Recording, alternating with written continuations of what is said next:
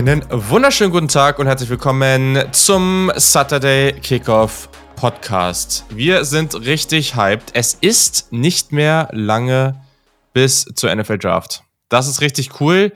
Man merkt so langsam, wir kommen in diese Phase, wo es immer mehr Bullshit-Takes gibt, wo immer mehr, wo, wo sich die ganzen Themen immer mal drehen, wo nichts Neues mehr kommt da sind wir jetzt so langsam angekommen. Das ist für mich auch immer die Zeit, wo ich mich dann am meisten darauf freue, dass es dann bald einfach auch wirklich losgeht. Wir hoffen auf viel Chaos und äh, genau, darüber wollen wir natürlich heute etwas ausführlicher sprechen. Natürlich mit keinem geringeren als äh, hier dem, dem Ach shit, jetzt fällt mir nichts Gutes hier ein hier, Mann. Dem einen. Hier dem einen. Nein, aber ich dachte irgendwas Cooles so mit Lübeck und so und dann ist mir eingefallen, dass ich eigentlich nicht so viel über Lübeck weiß und Nein, naja, die, auf jeden Fall ist Janik Politowski ja am Start. Ich, ich, bin ja eigentlich so, wir haben mal so eine Frage bekommen zu David Ojabo und so, das bin ja, ist ja so, das wäre ja so mein, mein Spot, so Injury äh, prone, so nochmal schön vorm Draft, vor der Draft eine Verletzung reinziehen, aus der ersten Runde rausfallen, das wäre so mein Ding, glaube ich. Ja, ja, mach mal nicht. Und Lübeck, okay. ja, äh, Lübeck, ähm, Lübeck hat, äh, ist schön, einfach, ist schön. Okay. Wetter ist auch wieder ist, gut hier. Ja, das wird jetzt besser. Das Endlich. ist äh, ziemlich, ziemlich nice. Ähm, und dementsprechend, da kann man sich noch mehr auf die nächsten zwei, drei Wochen freuen, die sehr, sehr ereignisreich werden, wo wieder eine Menge los ist. Ähm, ich freue mich jetzt tatsächlich, dass es so ein bisschen ab-appt, was so die Podcast-Appearances angeht, weil das war jetzt also schon wieder. Ich habe mir eigentlich vorgenommen, das dieses Jahr ein bisschen weniger zu machen. Es hat überhaupt nicht funktioniert. Es war einfach nur völlig wild, was ich da schon wieder abgerissen habe. Ähm, aber naja, so ist es dann halt. Äh, ein paar Streams und so werden noch dabei sein, aber das ist, das macht eigentlich auch eine Menge Spaß. Ja, absolut. Ich musste tatsächlich ein paar Dinge berufsbedingt absagen. Morgen bin ich bei den Packers noch am Start. Ähm, bei den Packers Germany mit dem lieben Sebastian. Dann äh, kommt irgendwann, glaube ich, nach der Draft oder nach dem Draft noch äh, bei den Steelers irgendwas, glaube ich. Ähm, und Stimmt. Upside Fantasy warst du jetzt, glaube ich, schon. Ne? Ich bin da noch zu Gast nach der oder dem Draft dann, wie letztes nice. Jahr. Genau. Cool. Ja, sehr, sehr gut. Das klingt doch top. Also, die meisten von euch wissen es schon, wir machen mit den Jungs vom Cover 2 Podcast eine sensationell und sehr, sehr nice äh, NFL Draft Live Coverage. Ähm, das Ganze wird es auch über Twitch zu sehen geben. Aber eben gibt es auch schon den NFL Draft Discord dafür, wo wir jetzt tatsächlich die 300 Leute geknackt haben. Das ist verdammt nice. Und es geht da so ab. Es ist so cool zu sehen einfach, weil da, also der aktuelle Mockdraft, der da läuft, die Berichte, die da geschrieben werden, wie sie zu den Picks gekommen sind, das ganze Ding hat sich eigentlich völlig da aus der Community herausgebildet. Wir haben da kaum noch was gemacht für. Sensationell, macht richtig Bock, das zu verfolgen. Wir sind natürlich auch äh, mittendrin statt nur dabei. Und ja, wenn ihr auch mit dabei sein wollt, dann könnt ihr das natürlich schaut einfach bei uns in den Show Notes vorbei, da gibt's einen Link, dann könnt ihr in den Discord ähm, dazukommen. Freuen wir uns, das ist einfach richtig, richtig cool. Könnt ihr auch ähm, einfach Diskussionen zu euren Teams in den jeweiligen Channels dazu führen. Dafür sind sie da und genau, da kriegt ihr alle Infos, aber auch auf Twitter, at SaturdayKick, da findet ihr natürlich, genauso auf Instagram, da findet ihr auch alle Infos oder bekommt dann alle Infos, wenn es dann zur Draft Live Coverage geht. Ähm, ich habe auch jetzt die Bestätigung für unsere Gäste für den äh, alljährlichen Mock Draft Brunch. Also da freue ich mich auch schon sehr drauf. Das wird richtig cool. Dementsprechend steht noch einiges an. Und vor allem steht heute, ein, heute einiges an, weil wir haben nicht zu wenig Themen äh, am Start. Wir sprechen erstmal über unsere Top 5 Tight Ends. Danach gibt's äh, kurz mal noch so ein, zwei Themen, so was sind eigentlich, wer sind eigentlich unsere My Guys, unsere Lieblingsspieler. Ähm, dann gucken wir kurz mal auf unsere Top 10 im Big Board äh, und danach äh, gehen wir auf, gehen wir ins QA. Da haben wir nämlich nicht zu wenig Fragen. Es sind weit über, ich glaube, am Ende waren es über 50 Fragen. Völlig absurd. Ähm, genau, das machen wir heute auch noch. Also, cool, oder? Läuft? Äh, ja, cool, cool, oder? äh, ja, muss, muss. Ich bin, bin hyped. Ähm, ich bin gespannt, ob deine Prognose, dass es bestimmt keine drei Stunden werden, nicht am Ende doch eintrifft.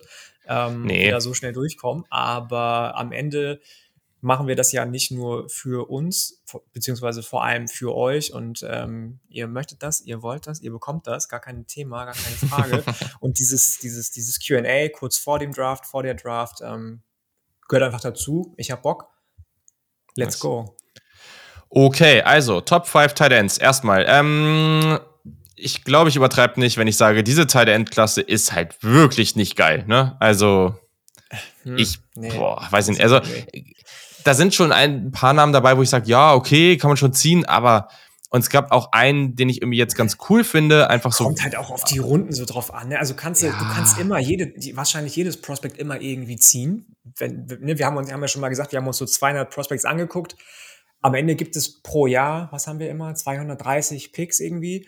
Wenn du davon 150 ziehen kannst, ist schon fair enough so. Und ähm, bei ja. so und so vielen Positionsgruppen, wie wir haben, die Top 10, kannst du halt immer ziehen. Ich glaube, wir hatten jetzt in keiner Positionsgruppe bis jetzt den Fall, dass wir gesagt haben, das letzte Prospect aus unserer Liste, egal ob Top 10 oder Top 15, ist schon undrafted Free Agent. Oder? Hattest du das? Nee, nee, nee, nee, nee. Quatsch. So, also. siehst du, und so ist bei den, bei den Tight Ends, zumindest bei den Top 5, dann wir haben nämlich nur eine Top 5, äh, auch. Ja. Würde ich jetzt mal in den Raum schmeißen. Ja, doch, gehe ich mit. Genau, aber ich muss schon sagen, ich, also wir sind hier wieder an einem Punkt gerade am Ende. Äh, ja, du kannst jetzt hier auf der 5 kannst du halt echt relativ beliebig rum, hin und her schieben.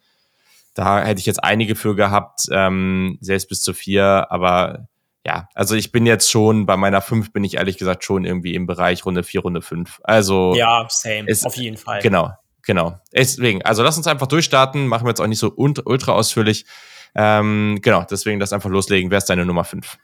Meine Nummer 5 ist, und jetzt bin ich gespannt, wie viel Backlash das, je nachdem, positiv oder negativ gibt, ist äh, Jelani Woods von Virginia. Ähm, ich hatte den tatsächlich relativ wenig auf dem Schirm. Hab dann mhm. so ein bisschen durch die Downset Talk Folge von Adrian Franke und Christoph Kröger, liebe Grüße, ähm, bin ich erst auf den aufmerksam geworden. Adrian hat den ja, glaube ich, sehr hoch. Ähm, sehr, sehr hoch, wenn ich mich nicht täusche jetzt. Ähm, ja, bin ich aufmerksam geworden auf den. Ich dachte, wusste gar nicht, dass der, dass der Transfer war. Auch der hat ja erst bei Oklahoma State ja. gespielt, relativ ja. lange, drei Saisons, also schon relativ alt. Alter äh, Tight End, beziehungsweise altes Prospect, drei Saisons bei Mike Gundy gespielt, wurde da als so ein klassischer Blocking Tight End eingesetzt ähm, und hat das relativ okay gemacht, hat da viel Erfahrung sammeln können aber in der Technik ist er dafür, dass er drei Jahre das schon gemacht hat, noch echt roh. Ist dann zu Virginia getransfert und wurde da ganz anders ähm, dann als Receiving Tight eingesetzt. Hat jetzt, glaube ich, in der einen Saison bei Virginia 30 oder 35 Bälle mehr gefangen, als er überhaupt in den drei Jahren bei, bei Oklahoma State gefangen hat. Super athletisch, super groß, tolle Testings im Combine, obwohl ich davon ja eigentlich nicht der größte Fan bin. Er hat, glaube ich, einen 9,97er Relative Athletic Score, irgendwie so mhm. um den Dreh gut in Separation für ein Tight End, ähm, hat solide Hände. Was mich so ein bisschen stört, ist, dass der trotz irgendwie so ein, also der hat, sieht aus, ne, wie so ein Orang-Utang, wenn der zum Ball springt, wenn der läuft, hat wahnsinnig lange Arme, aber kann daraus relativ wenig machen. Und ähm, wenn er da irgendwie noch ein bisschen Feintuning bekommen, wenn ihm irgendwie sein Position Coach in der NFL sagt, hier, pass mal auf, Shelani, so und so musst du deine Hände bewegen, deine Arme bewegen, ja, damit du auch was daraus machen kannst, dass du die Trades alle hast athletisch, dann kann das, glaube ich, trotz dessen, dass der relativ neu ist im Receiving Game, wie gesagt, glaube ich, ein ganz äh, passabler ähm, Receiving Tight werden und Blocking hat er halt schon lange gemacht. Ich glaube, dass die Erfahrung ist da. Technik, wenn er nach drei Jahren die noch nicht drauf hat, ist schwierig. Ja, kommt bei mir noch. Ja, ich bin gespannt.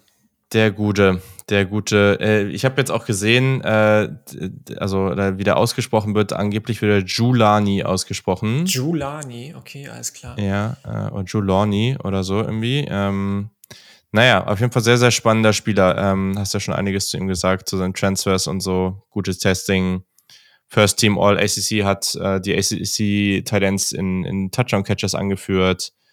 Ja, okay. Also, meine Nummer 5 ist, äh, genau, so hier bin ich, äh, ist Kate Otten von Washington. Ähm, ja, auch relativ alt, schon mit 23, äh, 6'5, 247 Pfund. Ähm, ja, Armlänge ist so Durchschnitt, würde ich sagen. Ist einfach ein sehr solider Talent.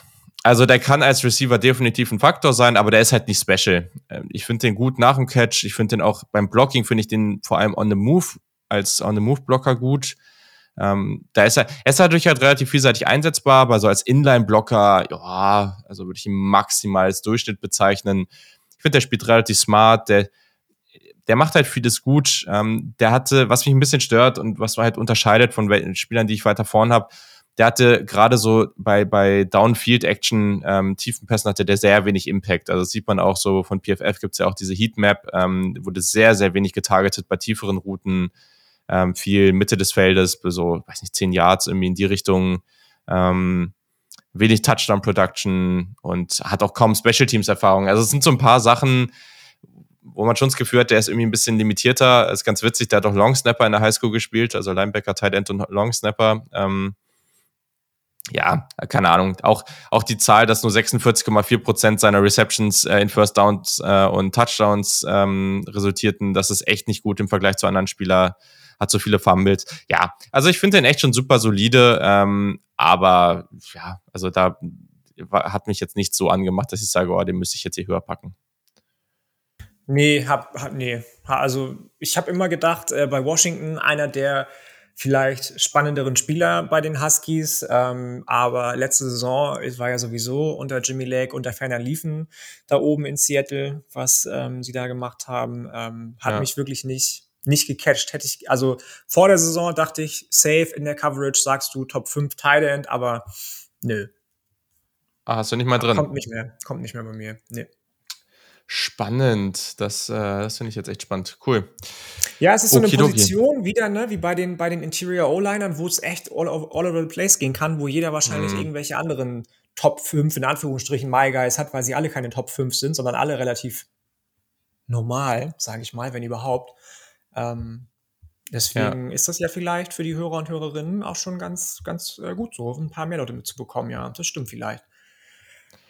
Yes. Okay. Ähm, Deine vier. Meine Nummer vier, ähm, und da ist wieder mein viel zitierter dieses Jahr, ähm, durchschnittlicher Durchschnitt und er ist in allem okay, aber in nichts überragend, ist Jake Ferguson von Wisconsin durchschnittlicher Athlet, wie so viele Titans in der Klasse. Als Big Slot Receiver mag ich den sehr gerne, wenn es ums Blocking geht, was ich bei nicht nur bei Titans, aber gerade bei denen ja auch mal sehr wichtig finde, hat er echt einen High Motor. Also der versucht sein Bestes, auch wenn er nicht immer mit seiner Technik irgendwo irgendwie aufgrund seiner relativ unausgeprägten Athletik, der ist von der vom, vom, vom Bodytype her eigentlich genau der richtige Blocking Titan, aber irgendwie halt steif, so und nur eben wie gesagt durchschnittlicher Athlet.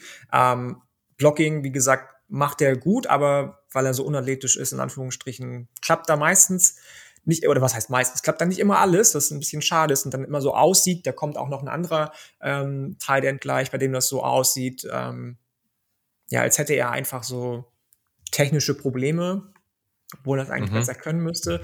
Contested Catches mag ich, finde ich bei Tight Ends sowieso immer relativ wichtig, dass sie das drauf haben, dass die irgendwie den Körper haben, sich durchsetzen zu können bei hohen Wellen gegen Cornerback, Safeties, wen auch immer. Ähm, aber der hat jetzt wirklich nichts, was ihn, ja, was ihn einfach hervor, hervor ähm, strahlen, hervorschnellen lässt. Der ist relativ mhm. langsam, kommt dann zu der Athletik, den, die er relativ wenig ausgeprägt hat. Nur der hat jetzt nicht den schnellsten Antritt, musste nicht so viele Routen laufen bei Wisconsin. Echt einfach meistens nur der Big Slot gewesen, also relativ eindimensional. Das ja, das meinte ich eben mit, wenn der schon meine vier ist, dann heißt das für die dahinter nichts Gutes. Ähm, ist jetzt niemand, den ich vor Runde 4, 5, also Woods genauso, Runde 4, 5, vorher würde ich die nicht anfassen, weil du eben dadurch, also ich finde persönlich immer die Titans relativ wichtig ähm, und wenn du, wenn du so einer bist in so einer Liga, wo du inzwischen so wirklich acht, neun Titans hast, die so in Richtung Elite bis sehr gute Titans gehen, da passt der halt überhaupt nicht rein. Ähm, das mhm. wird er nie erreichen, glaube ich. Es, es, viele ähm, haben ja früher Mark Andrews so ein bisschen auch als so ein, äh, so ein, so ein äh, Schwan gesehen, wie er gereist ist bei Oklahoma die, die Jahre. Dann hat das mir wahnsinnig gut gefallen, wie er sich bei Baltimore entwickelt hat. Ich hoffe ja immer noch auf jemanden, der dann ähnliche ähm, ja, Strides macht wie der, ähm, aber weil auch der war vom Körperbau her ähnlich wie Ferguson und eher der Big-Bodied Slot Receiver, der dann äh, immer in seiner Inlane die, die, die Routen gelaufen ist und gefangen hat, die Bälle, aber das, das sehe ich bei dem einfach nicht, diese athletischen, diesen athletischen Upside. Trotzdem ist er schon meine vier und ähm, ja, sage jetzt nochmal, das ist schon ein bisschen traurig. Ja, ja, gehe ich, gehe ich in, also bei dem letzten Punkt gehe ich mit. Ähm, ja, also weiß ich nicht. Äh, ich sehe halt in dem nicht mehr als ein Nummer zwei Talent. Ähm, ja, aber das deswegen. ist das halt, ne? Siehst du, also ich sehe in den dreien, die jetzt noch kommen, in einem ein Talent Number One. So. Ja, aber ich, ich finde schon, bei jetzt auch, selbst bei Kate Atten, finde ich irgendwie, ich kann irgendwie sehen, wie der halt ein, einfach so ein solid, was heißt auch Tight End 1, ne? Aber wenn du halt halt so, ich kann schon sehen, wie das halt so ein solider Receiving Tight End in der NFL werden kann, ne? Also wie viele Tight Ends haben wirklich so elitäre Tight End Ones? Also bei Jake Ferguson sehe ich halt nicht, dass er eine besonders große Rolle spielt. Deswegen ja, ja, ähm, habe ich den schon nochmal ein gutes Stück dahinter. Okay. Meine Nummer vier ist äh, Jeremy Ruckert von Ohio State. Ähm, 21 Jahre noch recht jung. Mhm, auch gerade dafür, dass er schon Senior war. 6'5'3'8 groß, 252 Pfund, Armlänge durchschnittlich. Ähm, jemand, der, ich glaube, das ist ein wichtiger Punkt, der nicht wirklich krass eingebunden wurde in dieser Offense, was aber nicht an ihm liegt, sondern einfach daran, wie Teil Ends bei Ohio State genutzt wurden, kam auch mit relativ viel Recruiting Upside so äh, oder Promise irgendwie an die an die Uni und hat das auch teilweise mal hier und da zeigen können, auch häufiger mal so in einzelnen Plays. Also ich, ich würde mal pauschal sagen, und das habe ich jetzt auch schon öfter irgendwo gelesen, das hat es irgendwie nochmal unterstützt, ich rechne sehr stark damit, dass der in der NFL besser sein wird als am College. Hm ich glaube auch, dass der ein gewisser All-Around-Talent sein kann, aber halt mit mehr Upside als Blocker als als, als Receiver. Also das ist schon ein sicherer Receiver. Ähm, ich glaube halt einfach, der ist, der ist nicht so agil. Der macht halt schon seine Contested Catches, der hat wenig Drops, der macht Catches außerhalb des Frames. Aber es ist halt nicht so, dass du den da jetzt irgendwie so spektakuläre Routen la laufen lässt und dass der da jetzt wirklich ähm, als Receiver, der da so ein Playmaker ist, das weiß ich nicht. Also das finde ich schwierig, das so darin zu sehen, was man jetzt auf Tape gesehen hat. Aber ich glaube, das ist ja solide. Mhm. Gerade auch als so ein Possession Receiver oder Tight End. Äh, und der ist als Blocker wirklich super. Der ist inline gut, der ist on the move gut, der kann sich da technisch auch noch ein bisschen verbessern, klar. Ähm, aber grundsätzlich kreiert er da Movement, ähm, der hält sich gut, der hat so eine gute Balance, selbst wenn er halt irgendwie ähm, als Talent irgendwie auf der Strong Side dann irgendwie rumkommt, äh, um, um dann von der anderen Seite irgendwie on the move zu blocken. Dann du siehst halt wirklich die Balance dabei. Der öffnet auch echt mal Gaps im Run-Game. Das ist echt cool zu sehen. Ähm, und ja, gibt halt, der hat halt einen limitierten Route Tree gelaufen. Und ich sehe irgendwie, ich sehe da halt so ein gewisses Cap bei seinem Limit einfach. Ähm, aber in dieser Klasse ich verstehe schon, wenn man sagt, okay, ich sehe da in seinem Receiving ein solides Upside, einfach, dass das da vielleicht so Nummer zwei Receiving-Talent sein kann, aber als Blocker der beste, ähm, der beste Talent in deinem Team, dann, ja gut, dann ziehst du den vielleicht schon in Runde drei, Runde vier irgendwie. Ähm, einfach weil das schon Aspekte sind, die nicht ganz unwichtig sind. Mm, ja, fair, fair. Also so habe ich den jetzt nicht betrachtet, aber ähnlich gesehen. Für mich ist das jemand, der gerade dadurch, das hast du ja auch gesagt, der bei Ohio State nicht viel auch nicht viel Production bekommen hat, nicht viel eingesetzt wurde, natürlich ja. einen sehr limitierten Route Tree hat, ist noch sehr jung. Ich glaube, dass der zum Beispiel auch dadurch, dass er eben, was diese Blocking Abilities anbelangt, so gut ist, gerade in der Red Zone, wo du eben wie viel in Traffic bist, wo du dich durchkämpfen musst, ähm, ein echt solides Target sein und werden kann. Kommt nicht mehr bei mir, aber äh, fand ich auch sehr spannend, gerade für diese eine spezifische Rolle. Ich weiß nicht, ob ich den, wie gesagt, als Route Runner so Finesse Finesse gibt's das? Nee, gibt's nicht. Ob, ob der bei mir, ob ich den so mit sehr viel Finesse im Route Running sehe, ob er da noch so viel Upside hat, weiß ich nicht. Aber so für so eine spezifische Rolle, wie gesagt, finde ich den, finde ich den ganz spannend. Ähm, ja. Aber ja. bei mir nicht mehr. Spannend. Okay. Ja, aber wie gesagt, das Upside im Route Running sehe ich jetzt halt auch nicht so wirklich, ne? Also, mm, das, mm. Äh, schon nee, dann eher so genau. Possession-mäßig okay. unterwegs. Ja, ähm, ja, ja genau. cool. Okay, aber spannend. Jetzt bin, bin gespannt, ich. Äh, wer, jetzt, wer jetzt bei dir noch kommt. Ähm, also, wie gesagt, die Eins brauchen wir uns nicht streiten nachher, glaube ich, obwohl ich da auch gespannt bin. Aber meine Nummer drei, ob du den noch hast, weiß ich nicht. Das ist jemand, den ich dann im Gegenteil zu Ferguson, zu Woods, zu, zu Ruckert auch zum also Beispiel. ich habe einen Verdacht. Ich, einen Verdacht äußere ich jetzt mal, der bei dir noch kommt. Äußere ähm, mal den Verdacht. Charlie Kohler kommt noch. Nee, kommt nicht mehr. Nicht? Ah, okay, nee, da hatte ich jetzt. Hä? Wer kommt denn da jetzt noch? Jetzt bin ich richtig verwirrt. Jetzt kommt Isaiah Likely von Coastal Carolina. Ja, den habe ich auf sechs. Ja, okay. Ja, okay. Gut, okay. Das ist jetzt, jetzt bin ich so ein bisschen kontraproduktiv hin zu meinem ähm, eigentlichen Take. Ich mag das, wenn Titans blocken können. Der ist halt echt nicht der beste ja. Blocker. Aber bei dem Bodyframe, bei dem Bodytype, den er hat, auch nicht verwunderlich. Der ist halt groß, aber der ist schmal. Der ist super schmal ich glaube, dass der noch echt 10 Kilo draufpacken kann an Muskelmasse. ob der dann so twitchy bleibt, ob seine Breaks und Cuts so gut bleiben, weswegen ich ihn so schön, äh, so, so toll finde, weiß ich nicht. Muss man gucken. Ist aber ein toller Route Runner, wenn du mich fragst. Auch im, also in Eat Space haben die Amerikaner oft gesagt bei ihm, wenn er im freien Raum läuft, dann kann der echt viel, viel machen, viel schaffen, viele Verteidiger irgendwo irgendwie aus dem Spiel nehmen. Der ist twitchy, setzt wie tolle Cards, sichere Hände in der Luft bei Contested Catches, auch wenn er in Traffic reinkommt, kaum zu schlagen. Wie gesagt, wenn der noch 10 Kilo draufpackt, und das glaube ich ist definitiv drin, kann der auch ein besserer Blocker werden. So stand jetzt ein reiner Receiving Tight End. Als solchen finde ich ihn aber sehr, sehr, sehr gut. Ja, also, in welcher Runde hast du den denn? Das interessiert mich jetzt mal. Drei. Runde drei. Ja, okay. Ich habe jetzt bei mir Runde vier bis fünf stehen, also ist schon ein kleines Stück dazwischen. Hm.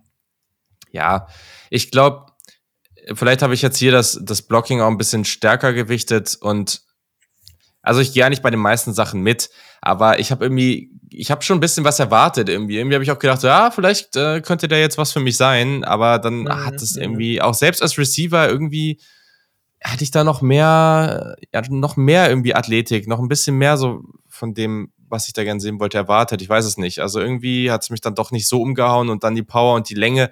Der ist jetzt nicht so lang, ne? 6, 4, 3, 8 ja, ist okay. Die Arme sind relativ kurz ah, ja, weiß ich nicht. Also stimmt schon. Wenn der noch gut am Power zulegen kann, das würde ihm sehr helfen. Ähm, aber ist für mich schon auch so ein klassischer Tag 3 Spieler. Also, ja. Ja. ja. Naja. Fair. Naja, so, ich komme jetzt zu dem bereits von dir angesprochenen Julani Woods, ähm, den ich ja sehr, sehr, sehr, sehr spannend finde. Ähm, ich, ich fand es dann doch schwer, weil ich glaube, du brauchst schon das richtige Team und, und einige Aspekte, die da stimmen müssen, damit damit ich, ich weiß, vielleicht hat er sogar mehr Upside als die ersten beiden, keine Ahnung, aber ich, ich struggle noch ein bisschen damit, mir das so vorzustellen, wie das dann, ob die Teams das wirklich so nutzen, wie es vielleicht gehen würde. Du hast gesagt, der ist 6, 7, 1, 8 groß. Der ist, der hat 34,5 Arme. Also ist ein Tackle-Maße, ne? Der ist natürlich leichter als ein Tackle, aber das ist heftig. Also wenn er da rumläuft, dann ist es wie so ein, keine Ahnung, wie so ein athletischer, ein bisschen breiterer Jan Koller, ähm, der da, äh, der da rum. Ich habe den Vergleich irgendwo gelesen, ähm, fand es ganz lustig, weil so sieht er auf dem Feld wirklich aus. Ähm, der hat unglaubliche Maße, der bewegt sich dafür aber echt gut. Das ist kein, der hat nicht so ein Burst, das ist mehr so ein Build-up-Speed. Aber wir vergleichen das jetzt mal. Ich glaube, das war eben Kate Otten, der 45% seiner Catches für First Downs hatte. Mhm. So, bei, bei Woods haben wir jetzt den Fall, dass er über 70 Prozent seiner Catches für First Downs und Touchdowns waren. Das ist halt schon. Ja, aber das halt, musst du halt auch, also ja, aber da finde ich immer, ich weiß jetzt nicht, wie die, wie hoch die Wurfrate auf, auf äh, Kate Otten war von den Quarterbacks von Washington. Ja. Musst halt auch gucken, wie oft er getargetet wurde, ne? Ob er auch derjenige Premier Target ist, ist er bei Virginia gewesen, glaube ich, mit Abstand, äh, neben einem Receiver. Ich habe den Namen gerade vergessen. Ähm, aber ja, ja, aber, aber gut, naja gut, aber die 70 Prozent sind, äh, die Prozent sind ja auf seine Catches bezogen, ne? Also ist ja, ja egal, genau. ob er dabei ja, 30 oder 100 hat. Ja, ja. Ähm, der Catch-Radius ist sensationell. Ich, ich fand, es gab viele Plays, wo er den Seam runtergeht, wo er auch, wenn er aus dem Slot spielt, ähm, dann so eine In-Breaking-Route läuft, äh, weiß ich nicht, so Break irgendwie bei 10, 15 Yards so. Da hast du richtig gesehen, das waren so richtig schöne, Catches, die er da hatte, auch wenn der Ball mal nicht so ganz akkurat war. Das hat er echt gut gemacht. Hat dann auch gut zum Ball adjusted. Also gerade auch wenn der Ball irgendwie über den Kopf kam, während er in den Team runtergelaufen ist. Echt solider Route Runner. Im Run-Blocking mehr Faktor als im Pass-Blocking, aber also es gab ein Play, das ich gesehen habe, da wurde er einfach, da ist der Right Tackle irgendwie rausgeschiftet und auf einmal war er Right Tackle und er hat das gut gemacht. ähm, deswegen, ich habe ihn auch mal als Ex-Receiver gesehen, das sehe ich jetzt halt weniger, weil ich glaube, da fehlt ihm halt einfach die, da fehlt ihm halt der Speed und beim Release und so, das wird nicht klappen. Aber der ist gerade im Run-Blocking ist der halt schon stark, ne? Die Länge ist dann halt schon richtig, richtig cool. Ähm, ja, ich finde den schon cool. Also der hatte keine Blocking-Penalties in 2021. Der ist halt nach dem Catch jetzt nicht so der Riesenfaktor, weil das ist mit der Größe auch einfach irgendwie schwierig. Ähm, und natürlich, wenn man den jetzt anguckt, ist der nicht so explosiv wie andere, weil der muss halt seinen Körper auch erstmal in Bewegung bringen. Finde den aber ziemlich cool. Also bin jetzt hier auch noch in Runde drei, aber selbst ab Anfang Runde drei finde ich den völlig okay. Ähm, das Team muss den halt gut nutzen. So, und dann könnte das einer der witzigeren Spieler der NFL werden, auf jeden Fall. Der witzigeren trifft es ganz gut, glaube ich, ja. ich bin gespannt auf So. So, Deine jetzt, zwei. Äh, jetzt bin ich gespannt. Kommen ja noch zwei Spieler. Du hast Charlie Cola eben schon so verdächtig angesprochen. Kommt der bei dir noch? Nee, nee, nee, nee. Ich habe ja, irgendwie okay. nur, du, du hast okay. den so oft angesprochen. Das ist wie diese, so wie Brock Purdy, weißt du, so sind so deine Spieler. Äh, und ich dachte, jetzt kommt der vielleicht irgendwie ja, noch. Ja, die hat Matt ähm, Campbell halt völlig versaut, einfach die, das letzte Jahr, die letzten anderthalb Jahre, mhm. beide. Naja, ist ja auch egal. Meine Nummer also zwei. Also ist eigentlich klar, welche zwei jetzt noch kommen. The Beard, The Mustache, Greg Dulcich, UCLA. Ist es ja. jetzt ein Schocker oder war das klar? Nein, das war klar. War klar, oder? Würde ich auch sagen den mochte ich. Den mochte ich echt gerne. Der ist hervorragend gegen Press Coverage, setzt vor und während des Release seine Hände gut ein, um sich Raum zu verschaffen. Wenn er erstmal in Contested Catches Situationen ist, hat er eine tolle Body Control. Yards after Catch brauchen wir über seinen Körper gar nicht reden. Ja. Die Bully Boy Qualitäten, die er hat, sind Yards nach, nach dem Catch noch viel mehr ausgeprägt als bei Contested Catches Situationen. Wenn du mich fragst, da kann er echt rechts links einfach mal die Schulter ausfahren und ähm, ja sich den Platz verschaffen, den er braucht. Ähm, ich glaube, wenn der in der NFL spielt, wird er auch da als Blocker überzeugen können. Da waren jetzt noch so ein, zwei Situationen, wo vor allem die Fuß- und die Kniestellung verbesserungswürdig waren ähm, im, äh, im College, in Spielen, die er für UCLA bestritten hat. Aber ich glaube, der ist äh, willing, der ähm, schmeißt sein Gesicht in, die, in den Dirt, in, in den Dreck, wie die Amerikaner so schön sagen. Der hat Bock auf jeden Fall auf alle Facetten des Tight End Spiels. Und ich glaube, dass der eine gute, gute Rolle einnehmen kann bei Teams, die tatsächlich vielleicht einen Borderline Nummer 1 Tight End suchen, wenn der ein, zwei Jahre Zeit bekommt, ähnlich wie das zum Beispiel bei ähm, Mike Gesicki der Fall war bei Miami, der immer mal wieder schon im Jahr 1 Snaps bekommen hat, Jahr 2 dann relativ solide, langsam sich zum Nummer 1 Tight End entwickelt hat und dann im dritten Jahr richtig ausgebrochen ist. Ähm, so sehe ich Dulcic auch. Da glaube ich schon, kann er hinkommen. Ja. Yes, auch meine zwei. Ähm, war bei mir jetzt nicht so unknapp zwischen eins und zwei. Ähm, Docic, 22 Jahre alt, Ratchet Jr., 6'4 groß, ähm, 243 Pfund, ähm, relativ lange Arme, 33,5 praktisch. Ähm, ganz witzig, der ist ja als Null-Star-Recruit ähm, und dann als Preferred Walk-On zu UCLA gekommen. Also hat sich da echt durchgekämpft. Das ist irgendwie auch immer ganz cool, solche Geschichten. Auch hier First-Down-Rate über 75 Prozent. Also es ist richtig, richtig gut. Ja, ich finde, das ist so jemand, so der kann Big Slot, der kann auch mal als Move-Talent eingesetzt werden, der hat Upside als Blocker. Das Blocking ist schon noch das, wo ich die meisten negativen Punkte habe, aber der hat vor und nach dem, ähm, nach dem Catch echt Speed oder hat Speed das so, also hat guten Speed, nicht sehr guten, ähm, lange Arme, breiter Frame, Catch-Radius ist gut, ne, sorgt für Big Plays. Alles, was du gesagt hast, die Power am Point of Attack fehlt noch. Der größte Punkt für mich ist so, das ist jetzt halt auch, der ist halt ganz spannend, aber der ist jetzt halt auch nicht, ich hatte irgendwie den Anfang des Jahres ja gegen LSU und so, ne, immer wieder gesehen. Ich habe ja auch Dorian Thompson Robinson von UCLA irgendwie intensiv verfolgt. Hat immer Spaß gemacht.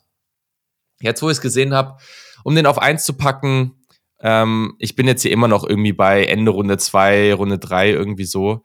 Ähm, ja, um den auf eins zu packen, hätte der mit, seinem, mit, seinen, mit seiner Spielweise schon noch mal mehr Speed haben müssen. Also, das hat er auf Tape dann gut hinbekommen, vor allem, weil er aber auch dann nach dem Catch irgendwie auch mal den einen oder anderen Miss Tackle forcieren kann.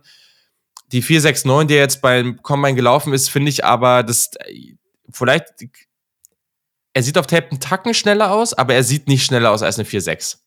Also, das finde ich schon. Deswegen, ähm, ja, das hätte, hätte, hätte er da jetzt noch ein bisschen mehr Juice gehabt, dann ja, wäre er vielleicht auch noch ein bisschen, bisschen, oder wäre er vielleicht auch Kandidat für die 1 gewesen. Aber deswegen haben wir die gleiche 1 und jetzt kannst du ein bisschen was zu Trey McBride von Colorado State erzählen. Ja, was soll ich da sagen? Der hat mir und dir dann ja ein, augenscheinlich auch, was, glaube ich, mit einer der klarsten Projections vor der Coverage war als Tight End, als Nummer eins ganz klar am besten gefallen. Ich habe nicht ansatzweise während der Scouting-Prozesse irgendjemand anderen an der Position gesehen. Trey McBride, Colorado State, ähm, Mount West Conference, ja, I know. Ne, Gerade bei Tight Ends, die irgendwie für kleinere Teams spielen, die physisch überlegen sind, sagt man immer wieder, aber die Competition. Bei dem ist es, glaube ich, wirklich kein kein Faktor. Wenn der in der Big Ten gespielt hätte, wenn der in der SEC gespielt hätte, der wäre, wenn er genauso eingesetzt worden wäre wie bei Colorado State, genauso effektiv gewesen. Der ist auf drei Ebenen des Feldes, auf allen dreien unfassbar gut zu gebrauchen als Receiver. Wenn der gegen Linebacker spielt, gegen ähm, irgendwelche Safeties, dann ist er so gut wie nie, so gut wie kaum zu stoppen gewesen. Ist einfach eine Maschine, hat einen tollen Bild, kann trotzdem noch was drauflegen, wenn du mich fragst. Hat tolle ja. Hände, ist trotz des äh, Thick, Lower und Upper Bodies beides äh, unfassbar elusive und irgendwie trotzdem brachial. Also wenn der in Traffic geht, dann hast du immer das Gefühl, so ein kleiner, ähm, kennst du, kennst du Georock von Pokémon? Ja, klar, logisch. Ja, das ist so ein Georock, so ein Geowart, so eine, so eine brachiale Gewalt hat der irgendwie in Traffic, der bruce sich da einfach durch. Ähm, und auf der anderen Seite wieder elusive und brachial gleichzeitig, Soft Hands und irgendwie findet er trotzdem dann trotz dieser brachialen Stärke auch ganz instinktiv Soft Spots gegen Zone Coverage. Ähm, mhm. Das hat mir richtig, richtig gut gefallen. Toller Blocker, ab und zu muss er für sein Positioning so ein bisschen arbeiten irgendwie, ist da wenig instinktiv weiß also nicht genau direkt immer, aha, jetzt muss ich das machen, jetzt muss ich die Bewegung machen, macht sie trotzdem. Du siehst aber, dass er dafür was tun muss. So, ähm, dennoch, wie gesagt, gutes Spiel, gutes Gefühl für das Spiel des Tight Ends, ähm, hat eine tolle Beschleunigung für so ein Thick-Bild Tight End. Ich mochte den einfach fast in allen Facetten seines Spiels. Ähm, für mich ganz klar Tight End 1, ganz klar auch Tight End 1 Position, Potenzial bei einem Team. Ich weiß jetzt nicht, ob das so jemand ist, der irgendwo irgendwie mal so, so ein George Kittle wird. Keine Ahnung, ob das ein Travis Kelsey wird. Aber wenn der, ähnlich wie der eben angesprochene Mark Andrews, wenn du dem so ein, zwei Jahre steady Entwicklung gibst und zugestehst und den auch in alle Rollen reindrückst, in die er definitiv reingehört und reinwachsen kann, ähm, dann ist es, glaube ich, jemand, der dir viel, viel Freude bereiten kann und zu einem Thailand wird, ähm, der gut produzieren wird. Auch vielleicht ja für Leute, die mit Thailand Spots bei Fantasy spielen, nicht uninteressant. Trey McBride, Leute, guckt euch den an in euren Fantasy Redraft oder Dynasty Ligen. Also, wie du von dem schwärmst, siehst du den irgendwie auch Ende, äh, Ende Mitte Runde 1?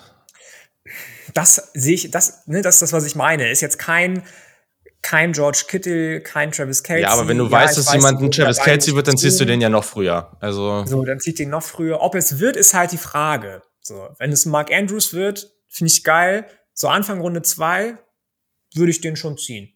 Vielleicht okay. kommt noch mal jemand rein. Ende Runde eins für einen Teil reinzukommen, halte ich für unwahrscheinlich. Aber Anfang Runde zwei, wenn meinetwegen, ach, was weiß ich, wer ist denn da dran? Ähm, Anfang Runde zwei Hast du gerade das, das Draftboard Lions, Jets und sowas sind ja auch wieder.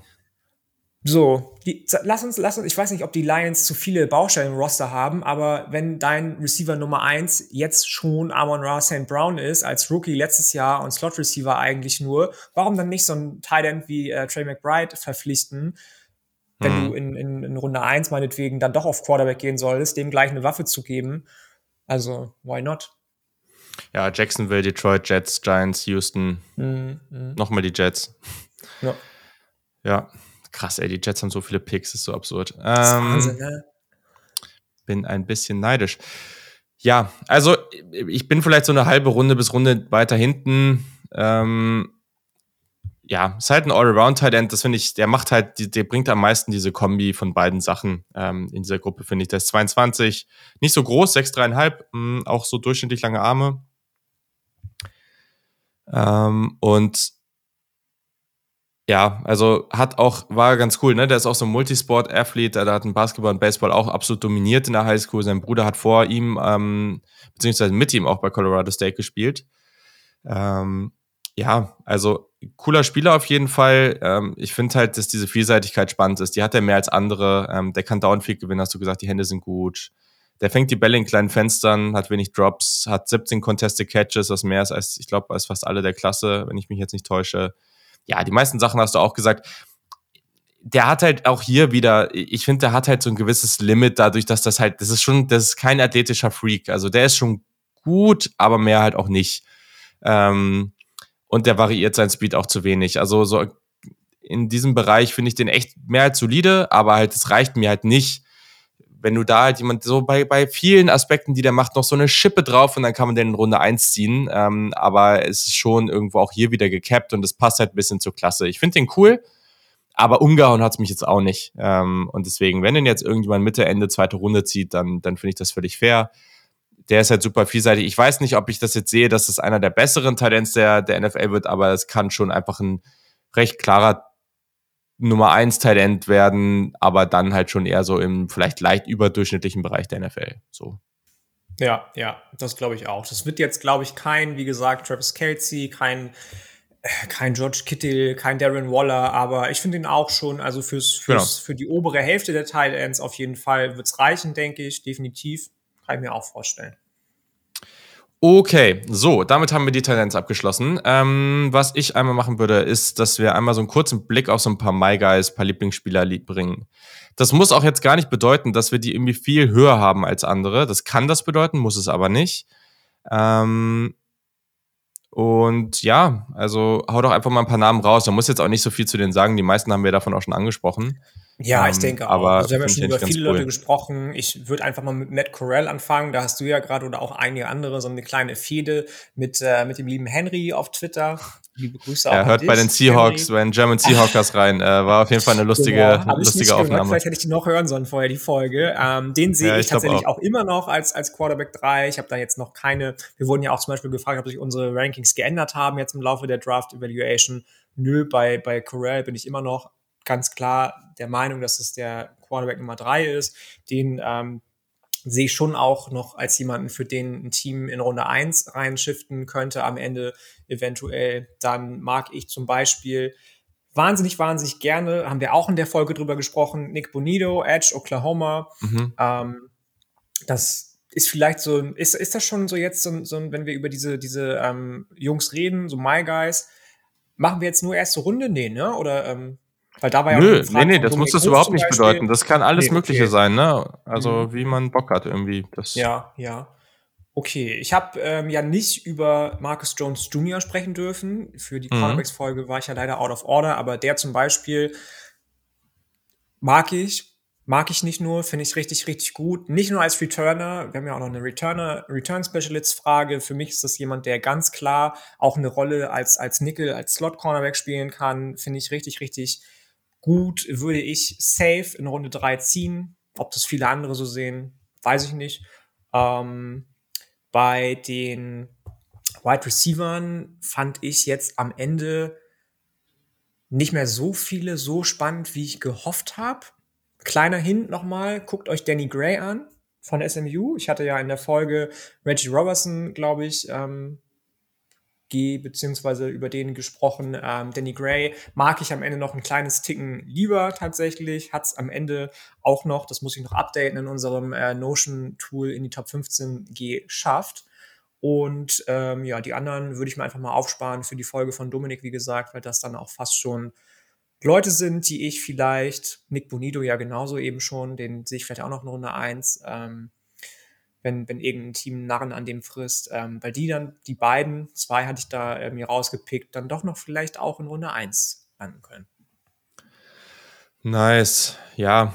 Ähm, bei mir, ich habe jetzt, äh, ja, es ist bei mir immer relativ receiver-lastig, so eine Liste, weil das einfach auch die Position ist, die ich dann irgendwie doch am coolsten finde. Ich muss sagen, dieses Jahr fällt es mir schwer, einen Quarterback da auszuwählen Boah, weiß ich nicht so. Also es ist am Ende wahrscheinlich schon, den, den ich am coolsten finde, ist schon einfach Desmond Ritter vom Gesamtpaket, auch von dem, was man so hört, so um seine Persönlichkeit und so. Ähm, aber ja, keine Ahnung. Äh, tue ich mich schwer in der Klasse. Also erstmal ein Spieler auf einer anderen Position, Safety, Marquise Bell hatte ich ja angesprochen, Florida A&M, den hatte ich ja dabei und den finde ich einfach ultra cool. Ich glaube, das könnte halt auch völlig in die Hose gehen. Also es kann auch echt sein, dass das da überhaupt nichts wird. Aber das verrate ich jetzt noch nicht, weil ich noch bei Lukas Martin eingeladen bin im Mighty Five Podcast auch, eine Woche vor dem oder der Draft, beziehungsweise ein paar Tage vorher. Da ähm, werde ich nochmal so einen kleinen Safety-Sleeper bequatschen ah. und einen Cornerback-Sleeper. Spannend, spannend. Ähm, mhm. Ja, deswegen Marquis Bell ist halt einer der wenigen Spieler, bei denen ich sage, so athletisch hat er halt irgendwie das Upset sehr vielseitig zu sein. Also ich kann mir auch vorstellen, dass er als Single High sein kann, aber auch, dass der in der Nähe der Box spielen kann. der musste halt viele Sachen einfach nicht machen oder technisch irgendwie besonders gut werden, weil der auf dem Niveau einfach völlig dominiert hat. Ähm, aber das ist schon spannend.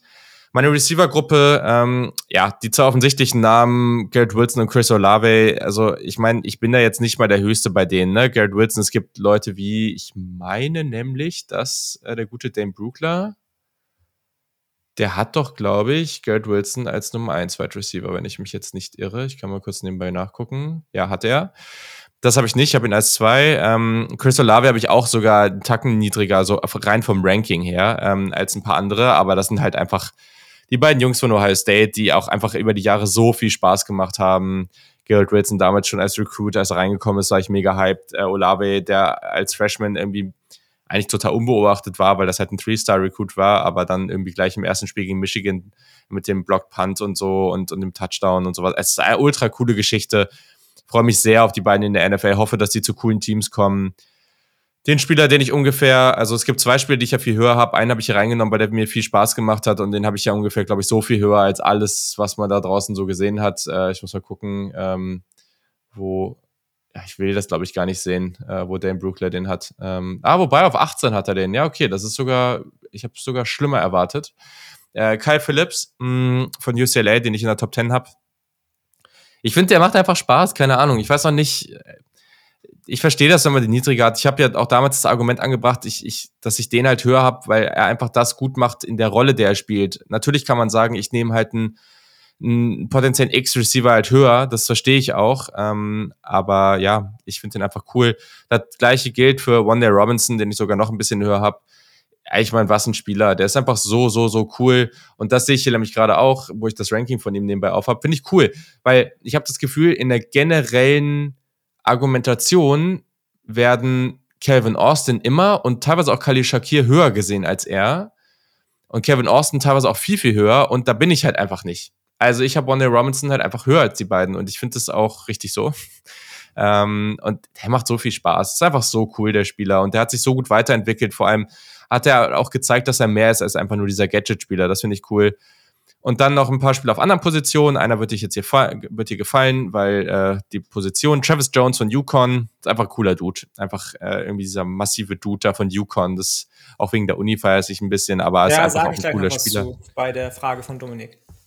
Cool, äh, sehr gut. Ja, äh, genau, Kirby Joseph von Illinois, ähm, einfach äh, so ein Ballhawk Safety mag ich immer gerne. Und dann jemand, den ich neulich erst gesehen habe, den habe ich irgendwie auf Twitter, habe ich den Namen aufgegriffen ähm, und noch gar nicht irgendwo gesehen. Isaiah Pacheco von Rutgers, ähm, der Running Back.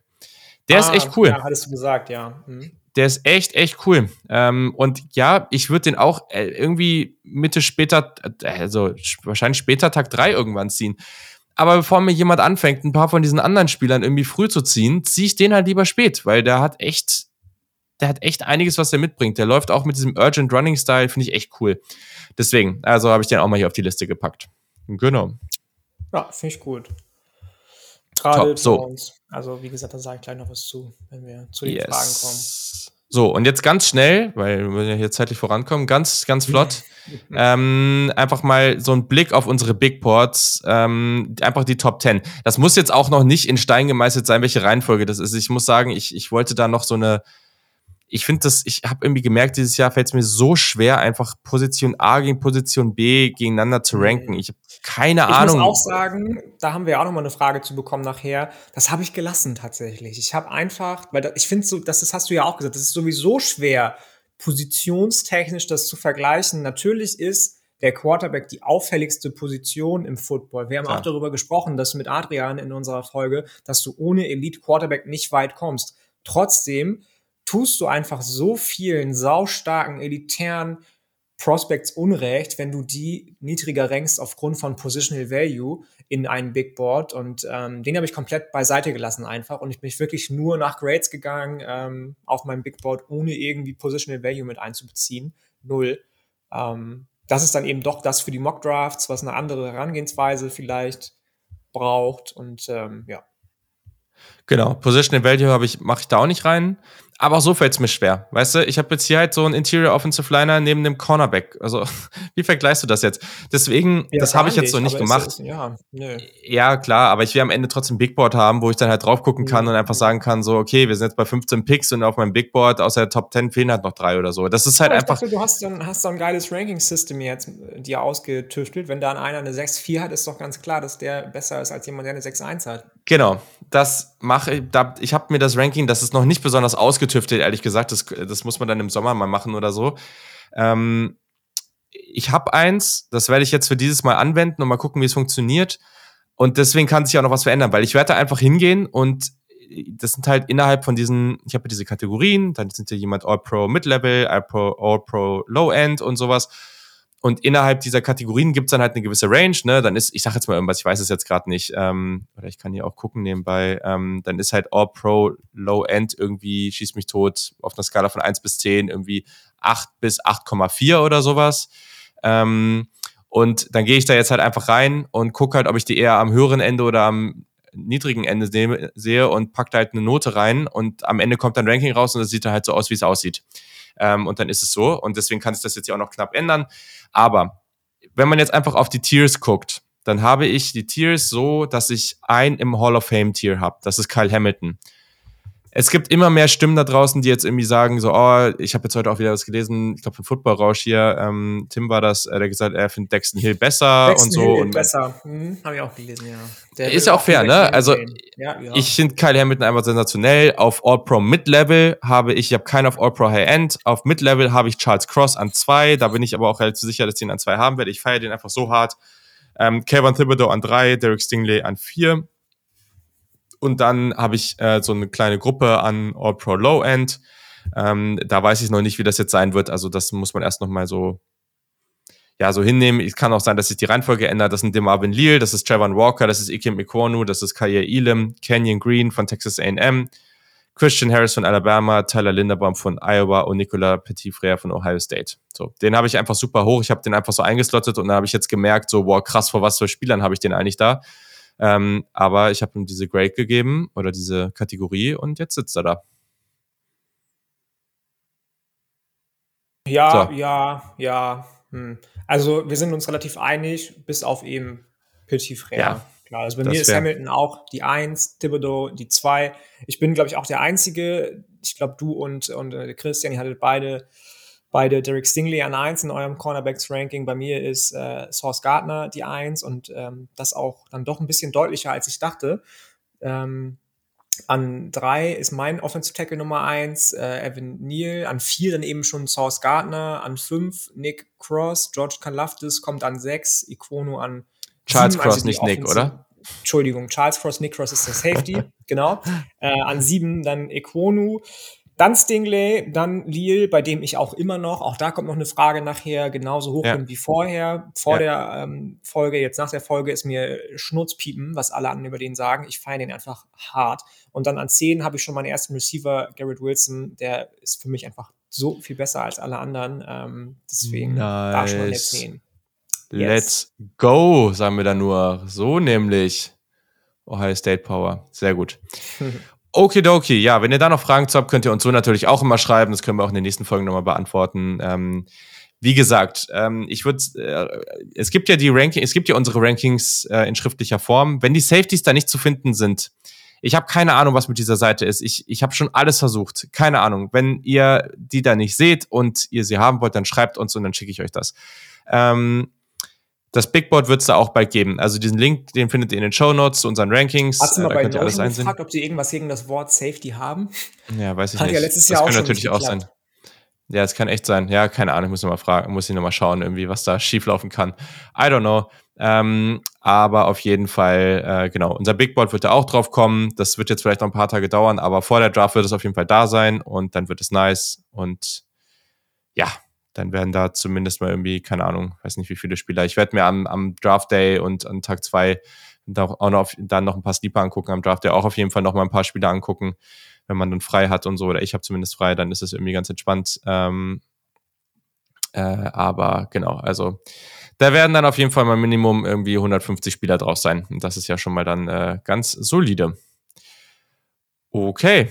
Also, dann machen, äh, wollen wir. Sagen. Die 200 knacke ich dieses Jahr nicht so ganz, glaube ich, aber so um den Dreh. Ja, das, ja. das kommt jetzt auch ein bisschen drauf an. Wie gesagt, ich nutze halt wirklich auch den Tag 2 zum Beispiel, wo man tagsüber dann noch Zeit hat. Den nutze ich dann halt mhm. wirklich auch mhm. nochmal, um einfach ein paar zusätzliche Sleeper zu schauen, wo man halt weiß, die kommen halt erst irgendwie an Tag 3 irgendwie spät oder sowas. Ähm, oder irgendwelche Namen, die noch irgendwo aufkommen, die man nochmal spannend findet.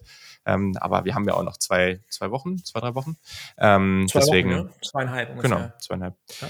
Jo, ist bald soweit. Okay, cool. Dann äh, lass uns in die Fragen gehen. Ähm, und dann äh, yes. äh, boxen wir uns da mal durch.